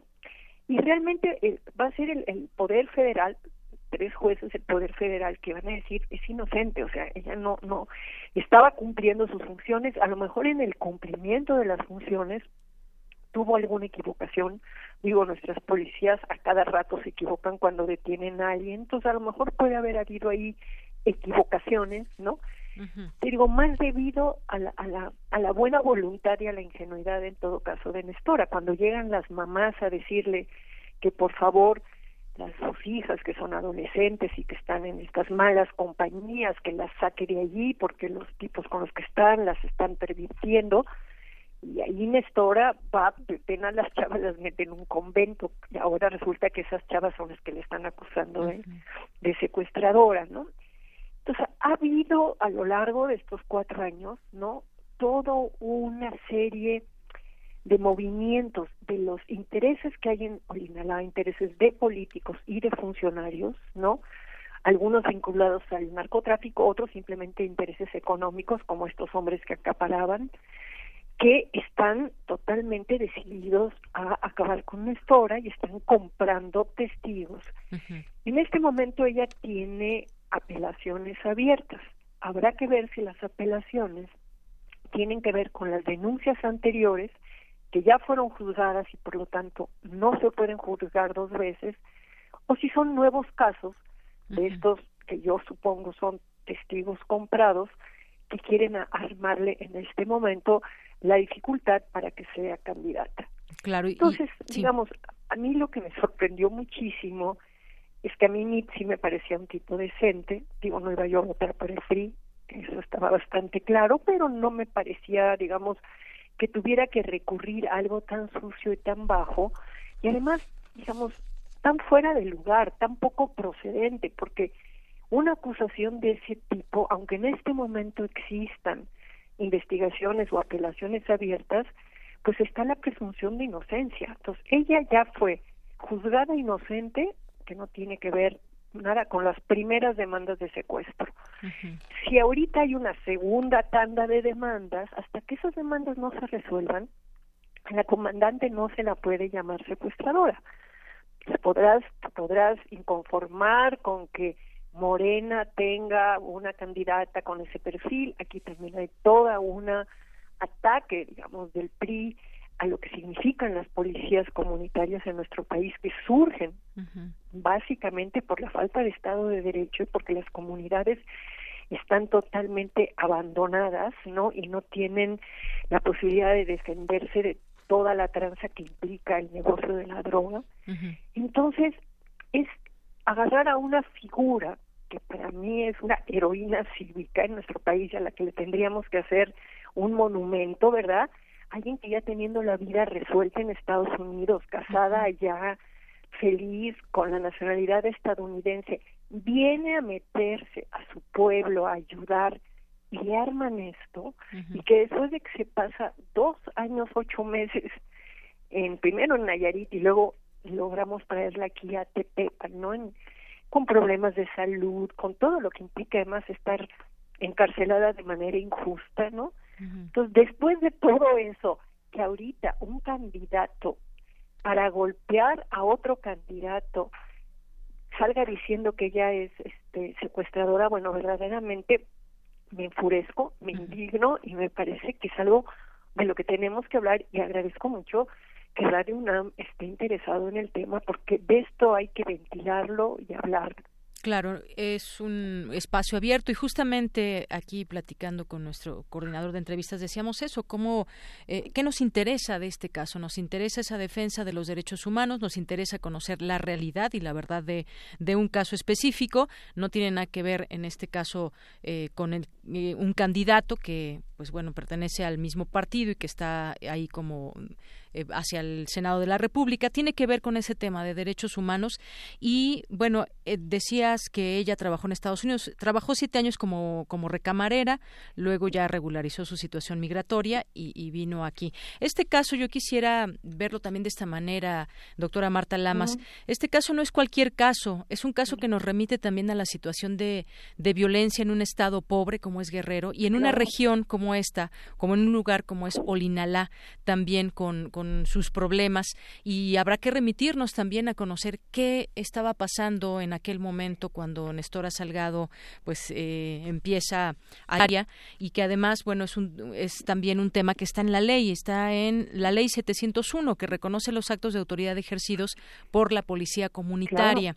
Entonces bueno pues en este en este sentido yo creo que el caso nos deja ver más allá de la propia acusación a Nestora sino también nos remite a saber qué está pasando en ese lugar, ahora cómo está Olinalá, y no solamente fue ella, sino fue pues un grupo de personas también que pedían y querían vivir en paz en esta región. Sí, además la detienen a ella y también detienen a otros policías comunitarios, digamos, el caso de ella es el caso más evidente, ¿no?, de injusticia. pero además a mí aquí lo que me preocupa es el uso político de la justicia para fincar este digamos casos no cuando pues ya la justicia había aclarado este cómo se había armado toda esta falsa acusación de secuestro en función de que ella sí detuvo y llevó a la casa de justicia a estas personas.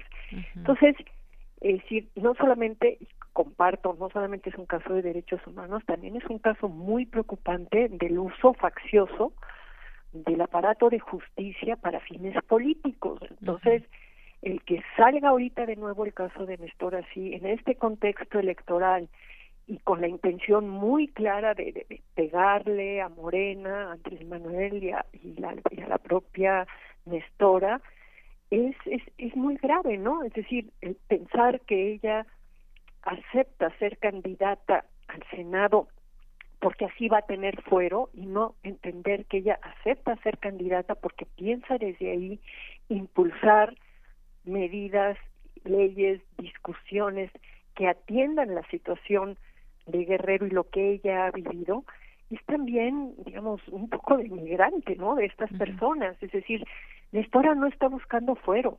Si, si hubiera realmente justicia en nuestro país, mañana esto se acababa y decían rápidamente que hay una construcción, digamos, de un caso con fines electorales políticos, ¿no? Entonces, yo creo que, que entender quién es Nestora, por qué ella acepta esta candidatura, es fundamental, porque así también se les cae un poco el teatrito a estas personas. Y asusta porque pues nos lleva a pensar o a reflexionar de qué es capaz un candidato o su equipo eh, que con tal de atacar a un contrincante, pues en este caso eh, toda la exposición eh, periodística, pues revira todos esos dichos que han estado saliendo a la luz y en donde pues reiteró el candidato que no pediría una disculpa pública y al contrario surgen nuevos nuevos ataques. Pues ese es ese es el panorama como está al día de hoy y en este pues eh, en esta necedad periodística por mostrar al auditorio la realidad es que nos lleva a eh, pues entrevistar a diferentes personalidades y comprender lo que está sucediendo. Y entre ellos tú doctora Marta Lamas muchísimas gracias. Gracias a ustedes. Muy buenas tardes. Hasta luego Doctora Marta Lamas es etnóloga de la Escuela Nacional de Antropología e Historia, es doctora en antropología por el Instituto de Investigaciones Antropológicas de la UNAM y es profesora investigadora de la Coordinación de Humanidades de la UNAM. ¿Y usted qué opina sobre este, este tema? No lo llevemos ya al ámbito político, llevémoslo al ámbito de los derechos humanos, al ámbito de conocer en sí el tema, porque ahí están ya las informaciones que se han verificado por parte de distintos medios de comunicación, no solamente ha sido verificado punto MX y bueno, pues ahí está lo que tenemos en este momento al respecto del caso Néstor Salgado. Porque tu opinión es importante, síguenos en nuestras redes sociales, en Facebook como Prisma RU y en Twitter como arroba PrismaRU. Queremos escuchar tu voz. Nuestro teléfono en cabina es 55 36 43 39. Relatamos al mundo. Relatamos al mundo. Internacional RU.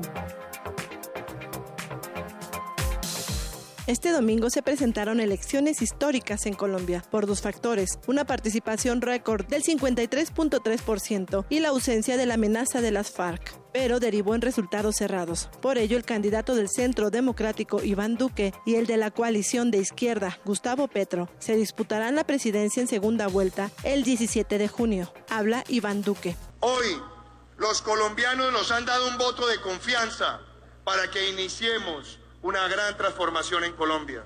Por eso quiero hoy decir que quiero ser el presidente que una nuestro país, que no gobierne con espejo retrovisor, sino mirando hacia el futuro de Colombia.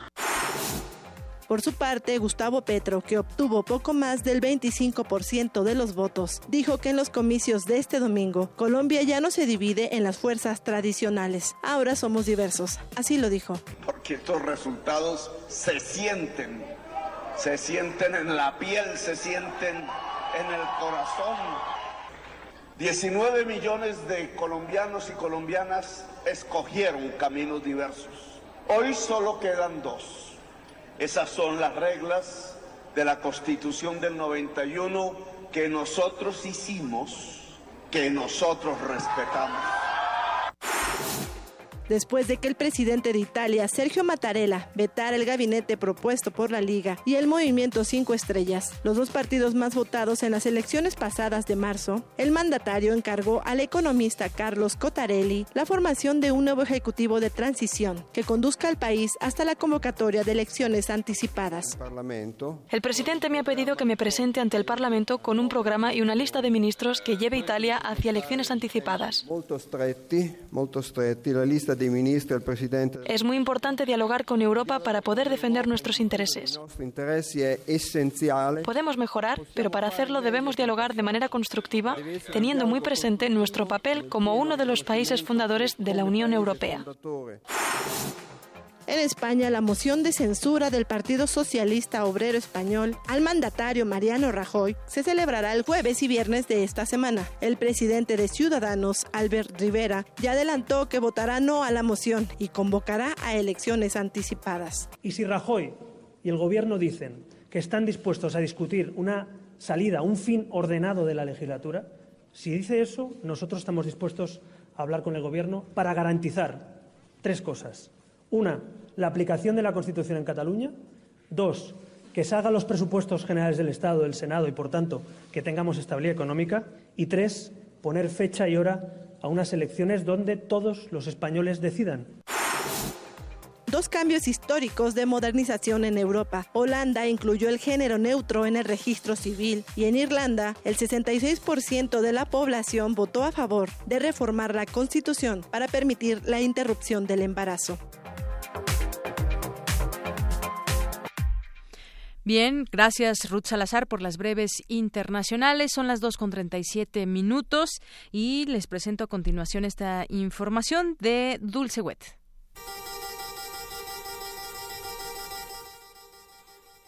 ¿Qué tal? Muy buenas tardes amigos melómanos de Prisma RU. Hoy recordamos el nacimiento de Georgi Ligeti. 95 años Ligeti nació el 28 de mayo de 1923 en Transilvania y murió el 12 de junio del 2006 en Austria. Hijo de familia húngara, se le prohibió por sus orígenes judíos estudiar física, lo que lo llevó a inscribirse al Conservatorio de Música de Klausenberg. Más tarde, estudió órgano y teoría musical en Budapest.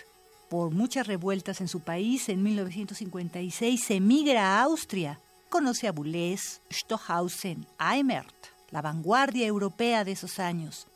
Una de sus características es el uso de densas polifonías, masas sonoras complejas y colores tonales cambiantes, a las que él llamó micropolifonías. Varias de sus composiciones se pueden escuchar en las películas de Stanley Kubrick, 2001, Odisea en el espacio, El resplandor, Naranja mecánica, ojos bien cerrados.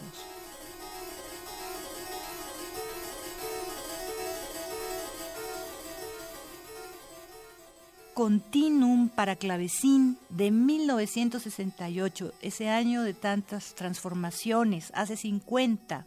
Es uno de los trabajos más cortos de Ligeti pero desde un punto de vista técnico, uno de los más perfectos y una de las composiciones más significativas, tal vez gracias a su extrema complejidad. El continuum es un prestísimo, sin ninguna pausa, cuyas habilidades técnicas, tanto del intérprete como del instrumento, son llevadas casi a sus límites físicos. Esta pieza es una compleja sucesión de notas, continuamente separadas para organizar formaciones tonales como espejismos de modelos dinámicos a muchas voces, de tiempos y rítmicas cambiantes, que se vuelven a unir y terminan en una señal repetida frenéticamente, un continuo mecánicamente constante.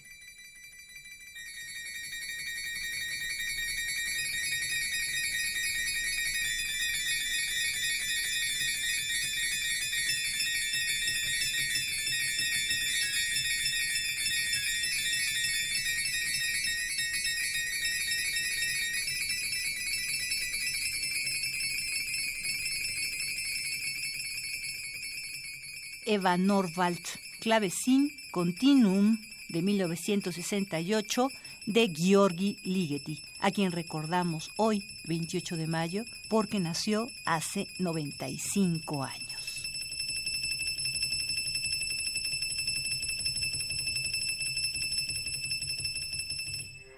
Porque tu opinión es importante, síguenos en nuestras redes sociales, en Facebook como Prisma RU y en Twitter como arroba PrismaRU.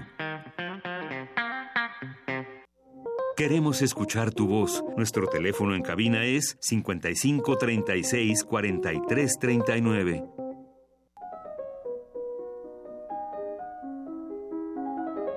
Cartografía RU con Otto Cázares.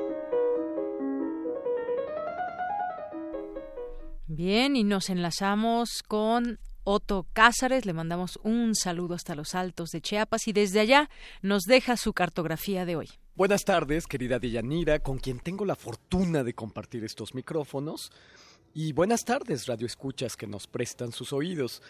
Eh, mando este mensaje desde San Cristóbal de las Casas, Chiapas, desde los altos de la fraternidad, con la voz un poco maltrecha porque eh, ayer lo pasé nadando en un río de aguas heladas pero purificatorias y por lo tanto en esta ocasión mi, mi voz se me escapa. Eh, les voy a dejar aquí el registro de una nostalgia, la nostalgia de esta visita, de este viaje, pero también una nostalgia que mira hacia el futuro. Cartografías este espacio radiofónico cumple dos años en el Teatro del Aire, como también cumplen dos años nuestros compañeros de producción de Prisma RU, de Yanira, con su voz del mundo, informándonos, dándonos herramientas críticas, y cartografías que forma parte del proyecto de Prisma RU, se ha convertido en un drama para el aire ciudadano y lo he dicho bien, se trata de escribir un drama y no un guion radiofónico. Porque escribiendo un drama no nos contentamos con la sola contemplación de lo que acontece. El drama, de alguna o de otra manera, activa. Y a veces nos podemos encontrar desnudos ante lo que nos ocurre. La desnudez nos obliga a la invención. Hay una idea subyacente en la escritura de estos dramas radiofónicos que ha sido cartografías, y es la idea de la ética. La ética es de difícil definición, pero queremos que determine todos los ámbitos de la existencia. Nos inventamos un drama, nos inventamos también una felicidad, pero una felicidad como un fruto, nunca como la misma raíz de un árbol. Hay de aquel que busca la felicidad como un fin en sí mismo y no como la consecuencia, como un subproducto de una afortunada configuración de las cosas, como pensó Alfonso Reyes. En la creencia de que la radio es un árbol que se deshoja y cuyas hojas van cubriendo o alfombrando a la ciudad como las jacarandas cuatro semanas al año en nuestra hermosa Ciudad de México, pues del mismo modo este teatro del aire va deshojándose, pero va alfombrando la ciudad de sentidos para que caigamos y la caída sea menos cruenta. Que el corazón sensible siga la escritura que dejó sus actos. Es la forma de medir lo que somos, Muchas veces hemos caminado estas cartografías, estos mapas, un poco a ciegas, pero ¿qué sabe de la lectura, de la verdadera lectura, aquel que no ha tenido que leer mientras camina por las calles transitadas de la ciudad, el que ha tenido que leer un mapa levantando la vista de, las hojas, cuidando de no caer, cuidando de no ser arrollado, caminar un mapa cuya rosa de los vientos ha enloquecido? Eso es lo que hemos hecho. Caminar entre brumas, caminar entre solfataras, que impiden la visión, no sabiendo en realidad a qué atenernos, como no sea levantar los brazos para ir palpando el aire. ¿Qué sabe de la lectura quien no ha caminado al borde de un río, a la vera del río, con el peligro inminente de caer, donde caer no es fracaso, sino una forma de la confirmación? El sábado pasado leí en el periódico una noticia que me impresionó profundamente. Un niño se ha quedado solo en una escuela, en Arcoi, una pequeñísima isla de Grecia. Ese niño, el solo asistente de una escuela, es un mapa. Cuando se ha perdido la noción de espacio, necesario para caminar un mapa, las personas se vuelven faros. El nombre que más he repetido en estas cartografías es Voltaire. Voltaire ha sido el faro. El gesto que más he citado es el de su sonrisa inteligente, una sonrisa, la de Voltaire, medio socarrona, siempre con un gesto de inteligencia. Voltaire hizo de la indignación un deporte. Tenía el interior como la pólvora seca, al punto del estallido. Era Voltaire alguien de una delgadez que resultaba elegante en su juventud y que en su vejez se tornó una delgadez esquelética. Vivió una larga vida, 84 años, y desde los 25 padeció una hipocondría que lo llevaba a, pensar que moriría joven de un momento a otro. Vivió 84 años pensando que moriría joven. Fue educado con la lava que emanó del abate Chateauneuf y de la cortesana Ninon de Leclos, de donde por cierto aprendió las cosas del mundo. Al morir, la cortesana Ninon de Leclos le legó a Voltaire dos mil francos para que los gastara en libros. Imagínense, esta es una bellísima manifestación del amor. Ahora que te he dado el mundo, compra libros para que siempre recuerdes las cosas del mundo. El miércoles se celebrarán 324 años de su nacimiento. Voltaire, nuestro faro en estas cartografías. El arte ha sido para esto, este proyecto de drama radiofónico un modelo de producción de historia. Los artistas también van a las fuentes, pero de las fuentes no importa solamente su brotar o su pureza, importa el ambiente hídrico, el clima que se forma a su alrededor, como nos enseñó Droysen, el historiador alemán. Yo comparto también la idea del historiador francés Jules Michelet de que hay muertos vivos y de que hay sociedades muertas y de que entre lo vivo aún hay que diferenciar entre lo vivo y lo vital, porque hay vivos sin vitalidad. Pero lo vital es un torbellino, el torbellino que constituye el mundo. Hay que aprender a leer ese torbellino. Ese es el arte del verdadero cartografista, según mi opinión. Nosotros decimos de un buen navegante, de alguien que nos lleva satisfactoriamente de un puerto a otro, sacando partido de los vientos, que conoce y que utiliza a su favor. De modo que me he delatado muchas veces como un mal navegante porque me he inclinado, en cambio, a andar a la deriva, al acaso, a flotar como una claraboya, a nadar viva sobre la corriente del tiempo, a celebrar el río, a celebrar a los vientos, a celebrar la navegación. Me he enterado, por último, acerca de un árbol australiano que presiente las heladas, presiente los incendios y que presiente incluso cuando un talador furtivo va a cortar su tronco. Entonces, este árbol, como supervivencia, suelta como un juego pirotécnico algunas semillas para sembrarse a sí mismo y asegurar su continuidad. Así Voltaire, el faro de estas cartografías, que aún no encontrándose en el mejor de los mundos posibles, cultiva su jardín, crea las condiciones de supervivencia espiritual, prodigándose por doquier. No suelta semillas, pero sí textos sazonados de gran crítica, pero sazonados sobre todo por su sonrisa inteligente. Y así nosotros, nostálgicos, enamorados del pasado, solo porque vemos al futuro y nos asumimos discípulos de este árbol maleleuca australiano y nos asumimos discípulos del único niño asistente a una escuela en una isla remota de Grecia y nos asumimos los humildes discípulos de Voltaire. Y esto, queridos radioescuchas, querida Deyanira, es lo que tengo que decir este lunes 28 de mayo de 2018 desde San Cristóbal de las Casas, Chiapas. Bien, pues muchísimas gracias, Otto. Esa voz maltrecha que dices, pues no, no es maltrecha, es una voz de alegría desbordada, de gritos, de risa y de todo lo que tal vez nos platiques en próximos días, porque ya estás también súper invitado al festejo radiofónico del siguiente miércoles. Y bueno, con esa, con ese festejo y esas ganas también de festejar, nos vamos a nuestra siguiente sección. Porque tu opinión es importante, síguenos en nuestras redes sociales, en Facebook como Prisma RU y en Twitter como arroba PrismaRU.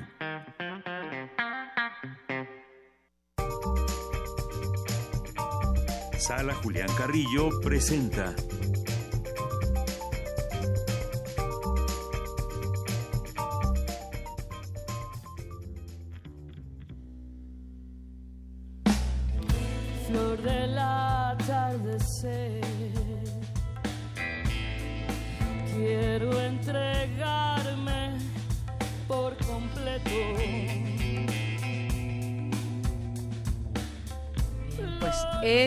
bozarrón lo tendremos el próximo viernes, ¿verdad? Montserrat Muñoz, ¿cómo estás? Hola, ¿qué tal? De Yanira, el equipo de Prisma RU que está en esta semana de aniversario de fiesta radiofónica y también presencial, como lo decías, de Yanira. Y por supuesto, también un saludo a toda nuestra audiencia, a nuestros radioescuchas o cibernautas que están en este momento aquí compartiendo en el 96.1 de FM Radio Universidad.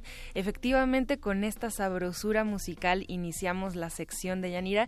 Están todos muy invitados a propósito de lo musical a escuchar este viernes primero de junio, iniciando los conciertos dedicados a Radio UNAM, porque será, será mes de aniversario, específicamente el 14. El 14 de junio cumple 81 años Radio UNAM. Exacto, y, bueno, pues en Intersecciones también hicimos una programación de fiesta. Marisa Naina estará este viernes, ella es una contraalto que se rodea de músicos excelentes. Ahí nomás está Pilar Sánchez en el contrabajo, eh, Juan Pérez en la guitarra y también el maestro Bringas, que es un maestro de música del este con las percusiones, vendrá aquí a acompañar a esta cantante maravillosa del 81 aniversario de Radio UNAM, primer concierto Marisa Naina a las 9 de la noche con transmisión en vivo por intersecciones de 9 a 10. Los esperamos, hay que llegar que un vengan o que nos escuchen. Sí, que vengan o que nos escuchen, porque también esto es muy interesante y ahorita que tenemos un poquito de tiempo, quiero iniciar también esta sección, aparte de invitarlos como siempre, reconociendo la labor de nuestros radioescuchas que día a día están en su vida, en su auto, en su transporte, en el trabajo, en la oficina y bueno, en otros paisajes, en otras geografías, como también Otto en San Cristóbal de las Casas. Es una labor que realmente nos anima, nos incita y a propósito de esto, Ángel Cruz nos mencionaba varios eh, conductores y productores de, de Radio Universidad. Y bueno, fue una fiesta porque todo el fin de semana fueron llegando ahí eh, tweets y también comentarios sobre la labor que hacemos y que hacen también y que, bueno, compartimos todos, que creo que es una gran alegría y una, una celebración siempre estar haciendo esto. Claro, porque además, bueno, pues trabajamos para ese público radio escucha que pues no todos podemos conocer desafortunadamente, pero que algunos de pronto pues vienen, nos visitan, esperemos que algunos eh, radioescuchas de Prisma vengan el miércoles y sí, finalmente pues son ellos nuestros destinatarios, ¿no? Exacto, son ellos y son ustedes, son ustedes a los que queremos llegar para convencerlos, queremos su voto de confianza, su experiencia, también su tiempo. Sabemos que es mucha demanda, pero créannos que de verdad aquí hacemos las cosas con bastante corazón. Un voto de confianza, que no político, ¿eh? exacto, exacto, exacto. de, humanidad, de arte, de cultura, de, de celebrar de nuevo. Pues bien, el, hablando de esto, de compartir, Imagínense ser devorados vivos hoy a las 8 de la noche, sin más, La confesión del caníbal, la última función dirigida por Eduardo Ruiz Aviñón, un texto original de Sergio Rued, brutal. Hay, sí, hay tintes de una violencia, pero se justifican a, través de el personaje. Recuerden que es teatro o no, esa es la pregunta que tenemos, porque a través de esta confesión nos queda muy claro que si hay algo que, que debemos de hacer en esta vida es vivirla, entregarnos, no hacerle daño a nuestros compatriotas y a través de esto Sergio Ruiz nos habla con mucho humor, es una obra para mayores de 12 años, también eh, recomendable si son menores venir acompañados de un adulto, pero bueno, esto va a ser un éxito, ya hemos tenido la sala llena, es no es la primera temporada de esta obra y bueno, hoy cerramos, se nos va a mayo, se nos va la confesión del caníbal, hay que llegar temprano, unos minutos o media hora antes de las 8. Nos ha dejado con muy buen sabor de boca, valga el, sarcasmo y el comentario. Así que estaremos todos por acá. Eh, estamos preparando incluso una videoproyección por si se llenan los lugares, los 160 que tenemos, podamos recibirlos y bueno, contar con un saludo especial directo de Sergio Rued. Los martes de danza tenemos La Reina Roja o La Sangre que Retorna, que es danza experimental, teatro performance y videoproyección escénica. Esto musicalizado en vivo y bueno, son fragmentos de una coreografía interpretada con mucha fuerza por Carolina Cortés Cepeda y con con una ambientación musical eh, de lujo. Utilizan también piedras en laja y con esto van haciendo sonidos, van haciendo también eh, atmósferas por medio de, incitar a los sentidos, por ejemplo, humos, humos aromáticos que no afectan la condición de ningún espectador, pero que sí no... Nada tóxico. No, exacto, nada tóxico, pero sí muy sensorial, remitiendo a los ritos em, prehispánicos, a los textos también de Octavio Paz, de Miguel Ángel Asturias, y bueno, esta combinación entre literatura y danza que da muchísimo eh, por ver. Publicaremos en, unos, em, en unas horas unas fotos para que ustedes vayan abriendo su apetito dancístico. El Cineclub Radio Cinema también se despide con la última función dedicada al ciclo de Jaime Humberto Hermosillo. Será La Tarea de 1990 con mm, María Rojo y también, eh, bueno, dirigida por este cineasta demasiado rebelde. El, el nombre del artista, del coprotagonista es Alonso. Ah, Ahorita lo tengo, ahorita lo tengo. Tú la viste, de hecho, de Yanira, ¿no? En, sus buenos tiempos. Sí, sí, sí, la de, la de, ¿cuál? La de la tarea. Sí, la tarea, justamente. Ahorita lo buscamos. Eso, mientras nos vamos ayudando. Este, y lo tengo aquí su imagen, ¿eh? Sí, pero a ver aquí un alguien de la temporada. Ahorita se los contamos. Mientras nos vamos a teatro con Desde lo profundo, que son los jueves, siempre es interesante estos minutos de suspenso radiofónico.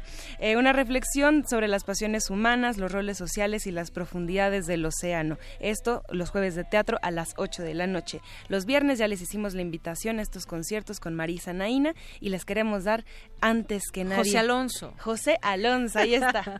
ahí ahí estamos. Muy bien. Todos, no se queden con la duda, vengan a ver la tarea para resolver si es que fue filmada en un plano secuencia, dónde están los cortes, cuál es esta tarea. Nada más les vamos a decir que María Rojo tiene que entregar en video un encuentro amoroso con alguien y de ahí a propósito se devela todo. El final es de verdad sorpresivo, no se los vamos a contar, muy polémica en su tiempo y bueno, los dos actores que lo hacen maravilloso. Descubrirán qué es hacer la tarea en esa película. Exactamente, con todo y ese tono picaresco. Bien, el, bueno, decía que les vamos a dar información clasificada antes que nadie porque en junio ya tenemos la cartelera, vamos a tener igual lunes de teatro con una obra que se llama Jimena Perrona, una mujer amante de los perros quien padece de una enfermedad terminal. Muy eh, buena premisa los lunes de teatro a las 8, los martes siguen siendo de danza con Malevolence, que es una mirada a la resistencia de las mujeres.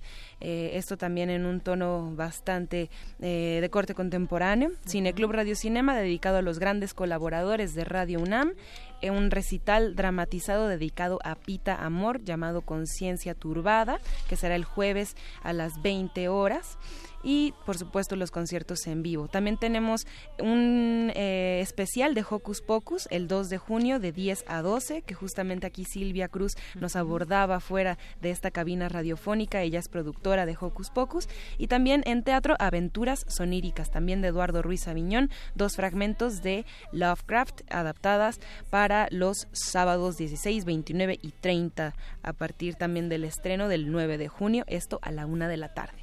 Muy bien. Bueno, pues eh, no se pueden quejar, hay de todo, desde para niños. Eh, el festejo de Hocus Pocus es de este sábado que viene al otro, ¿verdad? No, es el 2. Sí. 2 eh, de ah, junio, este, este, este sábado. Sí. es este sábado. Vengan, por pues favor, chicos grandes. todos los, los niños con sus papás y pues todas estas actividades que nos dices, muy recomendables todas ellas. Nos vamos a despedir lo que resta con la voz de Marisa Naina. Marisa Naina. Pues muchísimas gracias, Monserrat Gracias, Yanira. Te esperamos el próximo miércoles también y a todos nuestros radioescuchas que quieran venir a festejar con nosotros. Hasta mañana. Chao.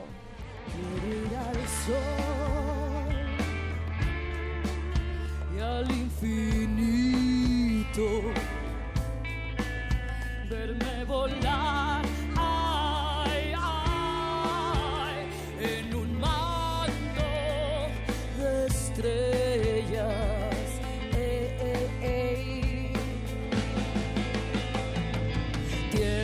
soy. Luna, cielo, sangre negra que baila y va